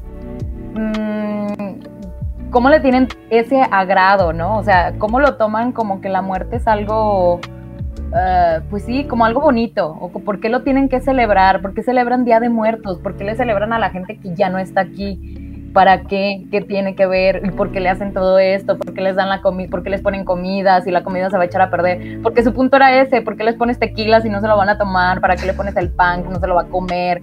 ¿Por qué le haces un altar que no lo va a ver? No entiendo para qué lo haces todo esto. Y es como que, güey, ¿cómo te explico que neta es algo súper, súper como muy cultural y tan de tantos años? ¿Cómo se lo das a entender a una persona? Porque después cuando ya estábamos en la universidad empezaron a hacer, eh, pues así como bailes tradicionales, típicos, o sea, como el son de la negra y cosas así, el jarabe tapatío y así, pero la gente, eh, bueno, las chavas así con la cara pintada de, de, calavera, porque pues de Catrinas otras cosas. Entonces pintada así de calavera y era porque, ¿por qué? ¿Por qué lo pintan? ¿Por qué bailan y pintan? Y yo de, no me preguntes tanto, o sea, sí entiendo por qué lo hacemos, pero no sé por qué lo hacemos. Y hasta ahí me di cuenta de que verdad sí es algo que es como que muy de aquí, porque de hecho también hasta las chavas, tenía, había unas chavas de Argentina y unas colombianas que también me dijeron como que, güey, es que nosotros sí entendemos que ustedes le tienen como mucho apego a la muerte, pero nunca habíamos visto que era tan así. Dice, y la neta, pues me hizo una cosa tremenda que me hayan referido, o sea, me hayan dicho sobre la película de, ¿cómo se llama esta en la que sale? Ay, que hacen un festival de, no sé si es una de James Bond, que hacen Mm. festival del Día de Muertos. Sí, la de gigante Spectre. que- Ajá, que jamás en la vida habían hecho un pinche festival de Día de Muertos tan gigante como ese, pero nomás salió la pinche película y ya cada año hacen un festival de muertos. Es como que, ¿qué pedo? Pero bueno, me dijeron sobre esa película y me dijeron como, no, es que sí, vimos que hacen un festival y así, y yo, si supieran que lo hacen a partir de que la película salió, Bueno, en Aguascalientes sí se hacía antes que la Ah, no, película. pero digo, así con esa magnitud. Pero un festival así, sí, o sea, como con desfile y eso. Aquí pues yo he, yo he ido. Sí, de hecho también en. San Juan lo hacemos cada año. Se llama, hay una cosa que se llama el desfile de calaveras, no sé si lo conozcas. Sí. Ay, qué No sé si vivas aquí, Alan. No sé No. si de casualidad ubiques. O sea, yo ni que soy, ni yo soy de Aguascalientes y lo sé. Mm, Y mira, el desfile jamás en mi vida lo he visto. No manches. Perdón. Va la gente ahí pintada de la jeta, va la gente Sí. pintada. Sí, no manches, Y es Alan. bastante largo, o sea, es yo te paras en un lugar y estás ahí yo creo que una hora y media, dos horas. Sí, sí está súper largo ese desfile. Ay, bueno, yo solo Ah. veo los desfiles del Día del Trabajador o de la romería. En serio, nunca he visto el día de, del festival de la- O sea, el festival de las calaveras sí. Pero así el desfile. Pero pasa uno de tocado. catedral, desfile, sí. Sí. Pues. Pues a lo mejor nada más en estos años no lo han hecho. Ah, Digo, no, bueno, sí. Este año puede que sí. O sea, el año pasado sí lo iba a ver, pero. No, sí. No lo vi. Porque no lo hicieron. No, no, sí se. Ah, no, hace dos, hace dos. Y pero. Sí, hace dos no. Ajá, sí, me acuerdo que. Ah, pues sí, la gente pone sus sillitas para verlo y. Ay, qué chido. Pues como en la romería. Ajá, como la romería. De hecho, hasta ponen como unas bancas, ¿no? Ahí en Catedral, en el Excedra, ponen hasta como unas bancas para que la gente vaya y se siente ahí, creo, para verlo. Sí, Ay, qué bonito. Pero sí, entonces creo que sí le tenemos como mucho, le tenemos como un cariño y un respeto y aparte se puede saludear a la muerte. Porque sí, me lo he fijado que sí es algo muy, o sea, es muy curioso cómo le celebramos a la muerte también. Pues es que realmente es algo natural, es algo común. O sea, evidentemente se le tiene el miedo porque es como de que ya, se acaba todo, ya, el eterno vacío y ya, pero pues es algo que inevitablemente va a ocurrir en algún momento, así que ¿por qué no abrazarlo desde general, ahorita? ¿Qué? en general todos los rituales de muerte son más para los vivos que para los muertos. Ah, bueno, bueno, sí, eso del... Sí, sí, sí. Sí. Y yo creo que de, de lo, lo más, lo más extraño en el mundo es Occidente en ese sentido. Porque en Occidente no quieren hacer nada. O sea, digo en, en Occidente como Estados Unidos y, digamos, la parte sobre todo anglosajona de, de, de Europa. Que mm, la parte germánica. Que como que tratan de hacer que no ex- como que no existe. Lo cual también tiene sentido en una sociedad capitalista porque si te pones a pensar en la muerte, tiene mu- pierde mucho sentido el mantenerte produciendo y consumiendo. Claro, van a decir como, ¿para qué compramos tanto si al final no vamos a tener nada? Ajá. Sí, tiene sentido. Ah. Pues bien, por ejemplo, bueno, no sé cómo lo ven ustedes, pero Yo jamás le he tenido miedo a la muerte, o sea, la neta me da igual porque pues no sé qué chingas vaya a pasar, o sea, no tengo idea, nadie sabe qué va a pasar. Lo que me da miedo es de la manera en la que voy a morir. O sea, me da miedo que sea dolorosa. En sí, la muerte tal cual como que me da X, pero si le sufro mucho, eso es lo que me daría miedo, pero al final también pienso, es como que, güey, te vas a morir y ya, o sea, a lo mejor le vas a sufrir mucho un rato, pero pues luego ya ni te vas a acordar, yo creo, o no sé, y que ande vagando ahí como espíritu. Uh. Bueno, eso ya depende mucho de cada, lo que la, la creencia que tengas respecto a eso, ¿verdad? Pero, pues, no por nada dicen, si me hacen sufrir, luego vengo a jalarle las patas, ¿no? Pues quién sabe, sí. O no sé. Pero yo creo que también va mucho la cuestión de cómo tienes en, consideración o, o- o en concepción lo que es la cuestión de la muerte. Cuando tienes un-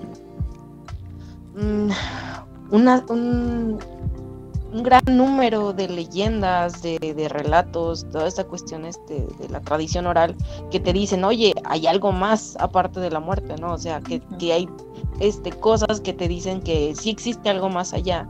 Inclusive también tan arraigada tenemos la, la creencia religiosa aquí de que pues vas a revivir en algún momento, ¿no?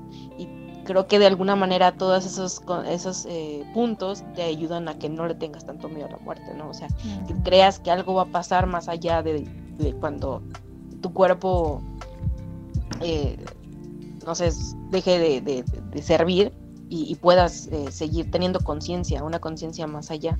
Eh, todas las cuestiones de las leyendas de la, la llorona, lo que quieras, mm, te sirven como para que te quites o te quites ese miedo que pudieras llegar a tener ante la incertidumbre de la muerte. Yo no diría que le tengo miedo, pero... No, sí le tengo miedo. Es que de repente...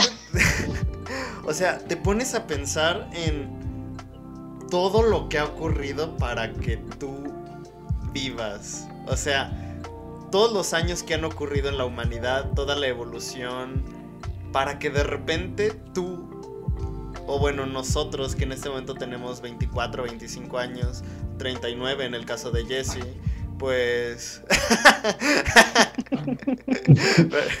perdón, perdón, perdón. Bueno, 24, 25 Qué años. O sea, para que veas cómo nos hemos desarrollado de esta manera para que desarrollemos nuestros gustos, nuestra propia personalidad, nuestra profesión y pensar que en el futuro, ¡pum!, todo vaya a desaparecer, es como... No, qui- no quiero tener un sentido fatalista de la vida, pero... ¿Por qué todo tiene que acabar? O sea, yo tengo, yo también tengo la noción de que, pues, si todo fuera eterno, perdería el chiste, pero no sé, es que hay tantos milagros que ocurren para que un señor y una señora decidan para tener un hijo y que ese hijo crezca y, y tenga su propia vida, tenga su propio criterio, su propia formación. Se me hace algo muy extraño. Se llama pubertad y calentura. Básicamente ese pedo. Sí, o la feria. Pero ahí puedes verlo como el vaso medio lleno medio vacío, ¿no? O sea, puedes eh, encauzar todo tu pen- pensamiento a decir, pues al final, al final de cuentas nos vamos a morir y no importa nada. O puedes tomarlo del otro lado, que es decir, todo esto pasó para que yo estuviera viviendo en este momento y estuviera eh, tomando conciencia de ciertas cosas eh, en este momento. O sea, puedes tomarlo de las dos maneras, pero sin cualquiera que sea la, la forma en la que lo quieras ver, este, pues no sé, o sea, aprendes de eso mismo. O sea, aunque sea te lo quieras ir del lado fatalista, pues también este, aprendes a, no sé, que quizás las cuestiones materiales no importan tanto este, como, como te hacen suponer que, que sea. Y si quieres ver el lado medio lleno, pues también es como a vivir el momento y aprender en cada momento que puedas. Es, es dos maneras de ver la, la muerte o la vida, si lo quieres. YOLO.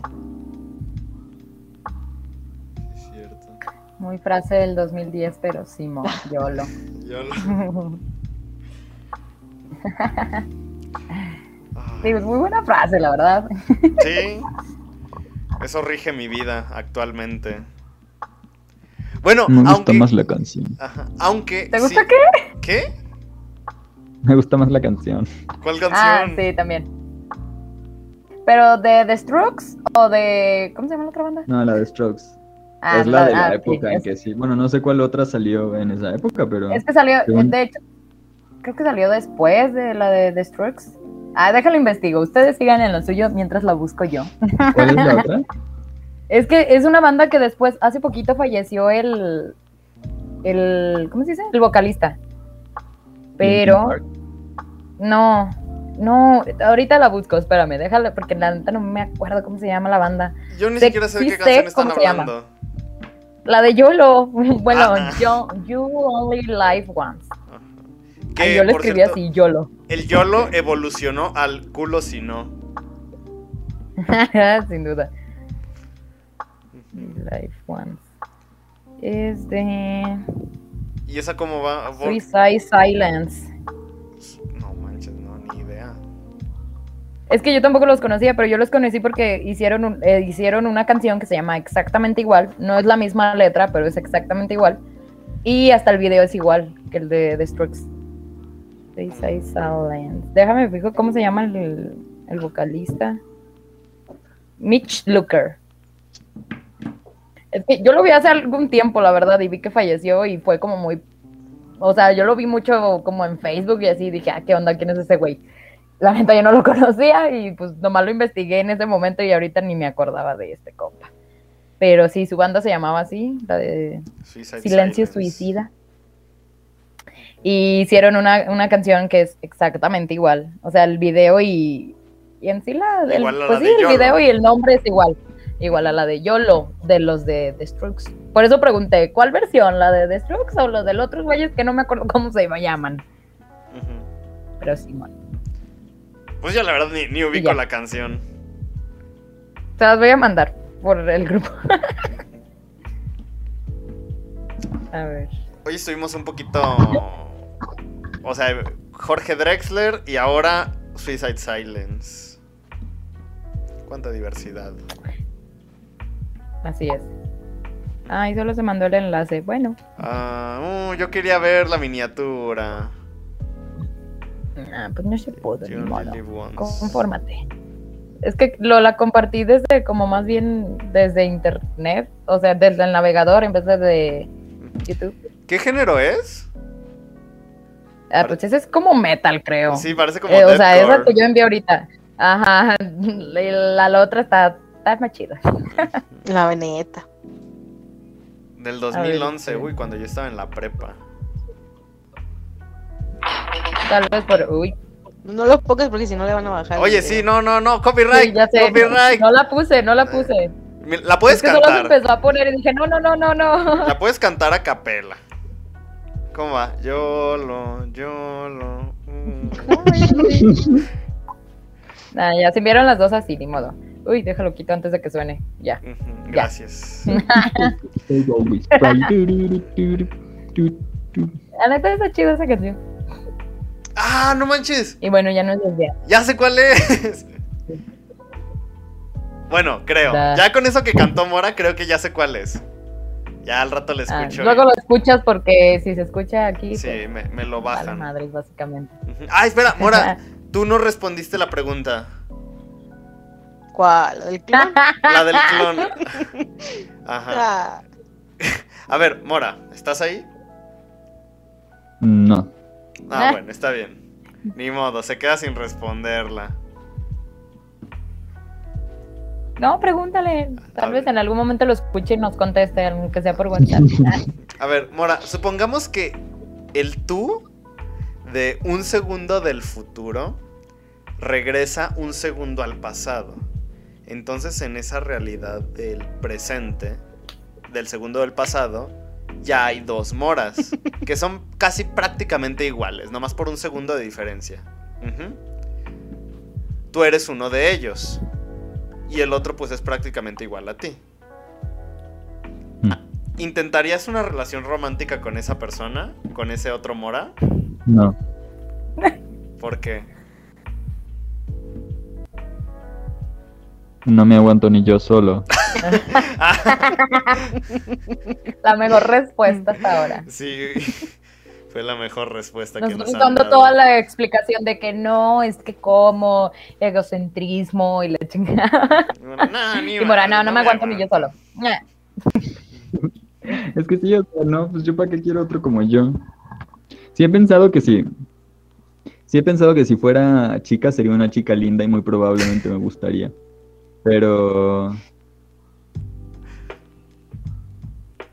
No. Es que no, tendría- no sería un poco insípido. ¿Pero qué? No sería como insípido. Un O poquito. sea, Pero no te, no tienes esa espinita de curiosidad de saber si los dos evolucionarían de la misma manera o seguirían el mismo camino. supongo que no. Simplemente porque uno volvió en el pasado Yo tampoco. y el otro se quedó normal. Esa, esa era la tiene pregunta. la- uno tiene la asombrosa experiencia de volver en el pasado y el otro no, nada más. No, pero ya no puede volver al futuro ni ya, se quedó aquí atorado. Sí, Ya. pero ya volvió en el tiempo, ese es el punto. O sea, ya tienes experiencia de... He viajado en el tiempo. Aunque fuera un segundo. Ah, sí, está bien, está bien. Aparte, no, para que no cambiaran, tendrían que estar hablando los dos al mismo tiempo y sucediendo literalmente al mismo tiempo. Porque una vez que alguien hace algo, eso afecta a la otra persona de una manera como a ti no te ha afectado. O sea, si tú haces, si tú a tu clon le dices algo, tu clon lo habrá escuchado y tú no. Tú lo habrás dicho. O sea, ¿qué? Sí tiene sentido. Ok, sí, sí, sí. O sea, a cada momento las cosas van, van cambiando porque uno las hace y el otro las Las recibe, no las hace. Ajá. A menos de que. Bueno, no, ya, eso ya es mucha mamada. Ok, sí, ya entendí. Ya está muy filosófico este. Sí. Y todo empezó porque. eh, ¿Cómo se llama el protagonista? Viole. Oliverio. Oliverio, Oliverio. Oliverio. Le voy a llamar violento. También. Oliverio busca- bueno, no, leve. buscaba. ¿Qué dijiste? No, sí, era violento. La violencia se expresa en muchas maneras. Bueno, porque Oliverio buscaba siempre algo parecido a él. Una carencia emocional por causa de ese vacío que él mismo no se podía llenar.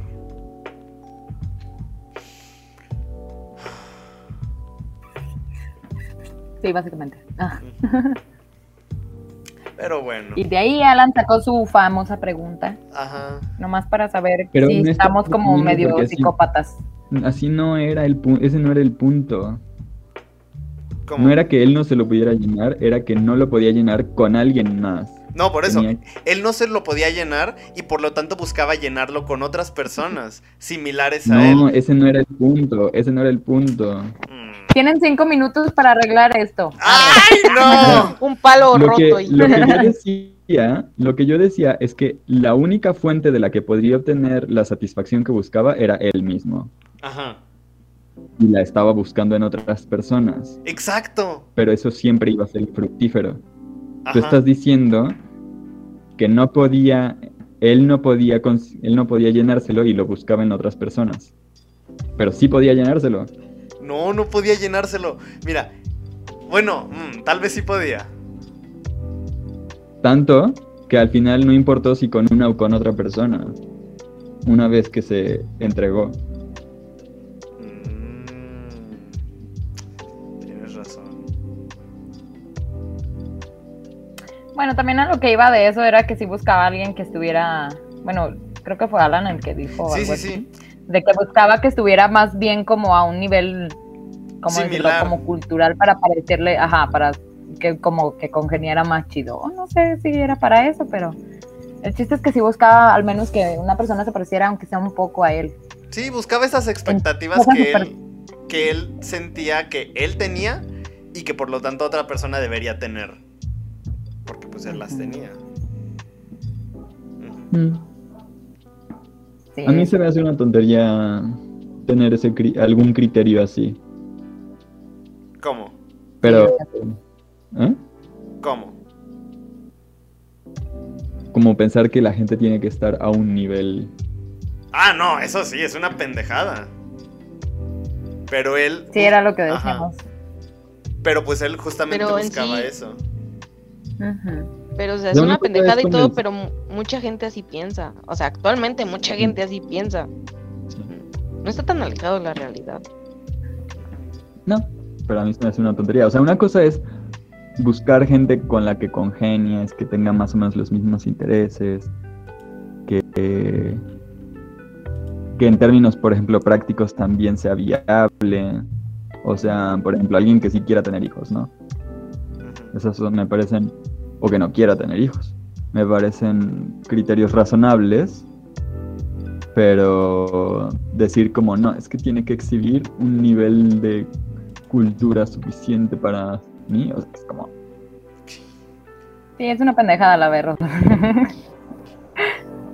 Y ya sé qué película voy a elegir la próxima. pero sí, sí creo que hay gente que piensa así. Sí, Es un pensamiento muy común. Esperen, esperen, les voy a pasar otro enlace para que me vean, para que me vean girar la ruleta. Ok. Ok. Porque tienes dos minutos. Métanse al Yo te lo voy enlace. contando. Ah. Tres enlaces, ¿cómo no?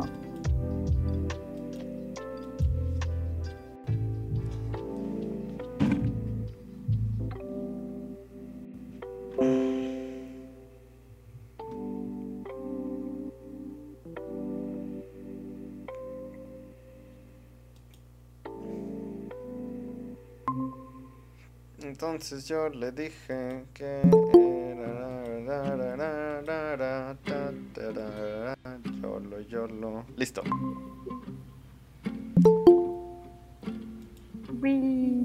A ver. Espérenme, espérenme. Entonces, denme un minuto. Le pico aquí, le pico acá. Ay, no. Ya, definitivamente la próxima semana cambiamos de, de página. Oye, pero eso no lo estaba haciendo antes, ¿o sí? Como que nomás esta semana y ya se portó bien mamón. esta- No, desde hace, desde hace dos o tres semanas ya cobra Google Meet. Mm, Ah, Ni que estuviera tan chido. La neta.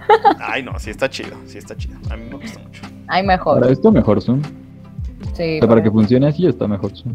Pero Zoom Y también. Zoom Ah, también bueno. te da sí. una hora. Ajá.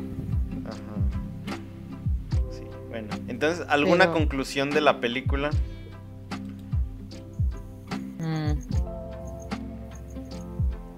A mí me gustó, me parece muy buena. Pero... Sí, a mí también me gustó.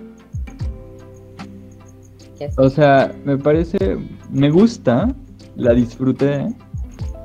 No me parece, me parece, me parece que cosas como el hecho de que, de que sea muy, muy literal. Por un lado le dan su toque,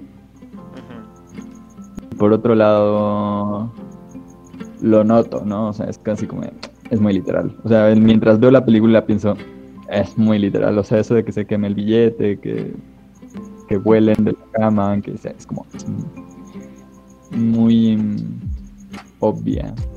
Pero está bien. Y creo que de nuevo es parte del toque. Y yo creo tanto en el aspecto, por ejemplo, de la poesía, que sea que sea que se o sea la manera como utilizó la poesía y la manera como utilizó las metáforas tanto visuales como los símbolos tal cual de la muerte que está ahí. Prefiero que se hagan así a que no se hagan. ¿Te gustó lo de la montaña así me parece un poco ah por ejemplo lo de la montaña rusa también. Me, me parece mejor que se hagan así aunque me parezca un poco como pues no lo más profundo pero me, de nuevo prefiero que se hagan así a que no se hagan.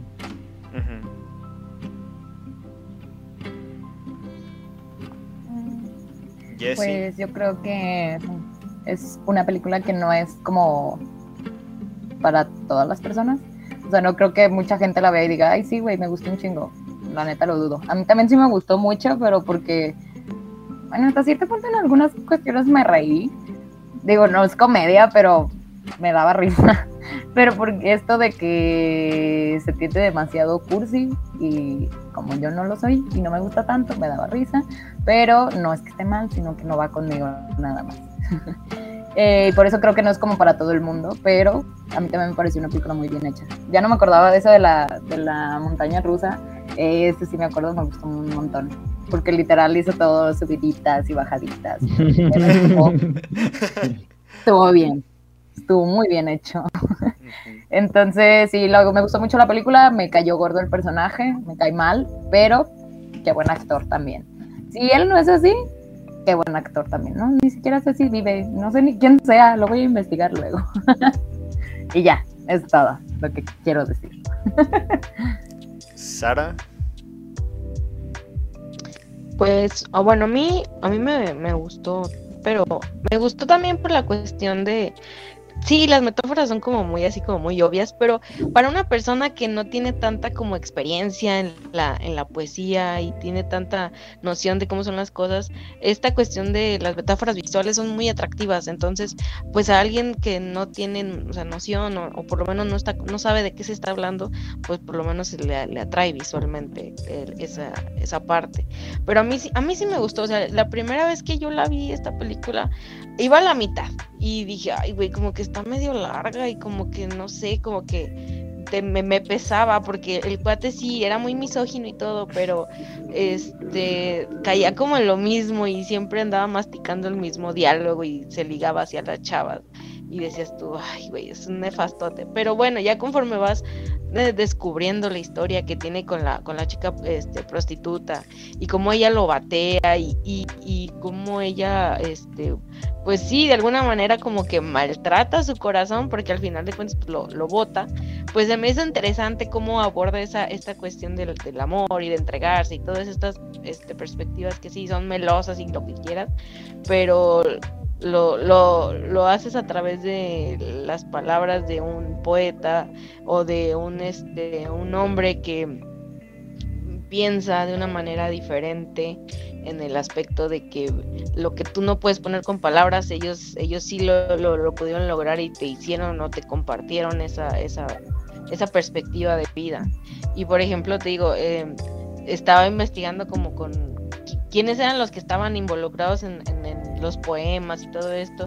Y por ejemplo, creo que había uno que, que era este, no me acuerdo si era el, uno que se llama Juan Gelman o algo así, que toda su vida fue tragedia, entonces digamos que de alguna manera todo lo que les pasó en la vida eh, sirvió para, para canalizar esas emociones, ese sentimiento de tristeza, de amargura, que lo expresa este personaje y lo, lo, lo pone en palabras eh, bonitas, si lo quieres llamar así, y, y, nos lo comparte. No sé, se me hizo una buena manera como para acercar a la gente a, que descubriera este mundo de la, de la poesía, este mundo literario que tiene, por ejemplo, Argentina, que es muy padre. Sí, a mí, uh, de forma personal, a mí me gustó mucho la película porque, por la forma en la que está escrita, me, me remontó mucho a cuando leí ese libro de Benedetti y no sé, fue un, cuando lo leí fue un momento muy bonito en mi vida. Pero, ay, ¿qué otra cosa iba a decir? Ay, carajo. Ay, no recuerdo qué era lo otro que iba a decir. Benedetti, ya dije eso, la película. Ay, ¿qué fue esto último? Ah, no. Ah. ¿Qué fue esto último que dijiste, Sara, después de lo de Juan Hellman? Se trabó. ¿Qué? Que él tenía una vida muy triste. O sea, él tuvo una vida muy triste, le secuestraron a los hijos. Sí, y, sí, sí. y a él lo, persiguió la dictadura militar de, Argentina en esos tiempos. Este, y pues sí, o sea, toda la tristeza la, la supo poner en palabras y que los demás sintiéramos lo que él estaba sintiendo. Nada que ver con eso, Alan. No, no. Te recomiendo que lo notes. Ok. Ay, no sé, no recuerdo qué iba a decir. Bueno, eso y que en términos generales creo que la película se me hizo pues muy interesante. O sea, está bonita. Eso se sale. Ay, ¿qué pasó, mamá? ay, ay, voy, denme un minuto. Hola, señora.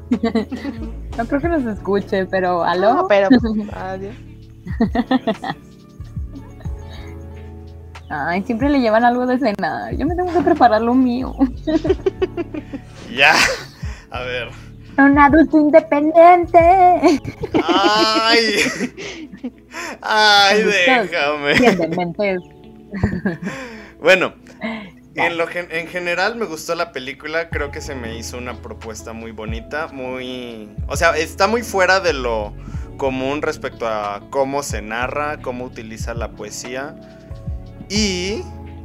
No manches, no, ahorita tengo mi cabeza en blanco, en serio. Intento recordar lo que quería decir. Ay, no. Bueno, en general a mí me gustó ¿Te mucho. acuerdas? Lo describes. Sí, en general sí me gustó mucho. Fue muy bonita, muy interesante y pues ya me quedé con ganas de ver la 2.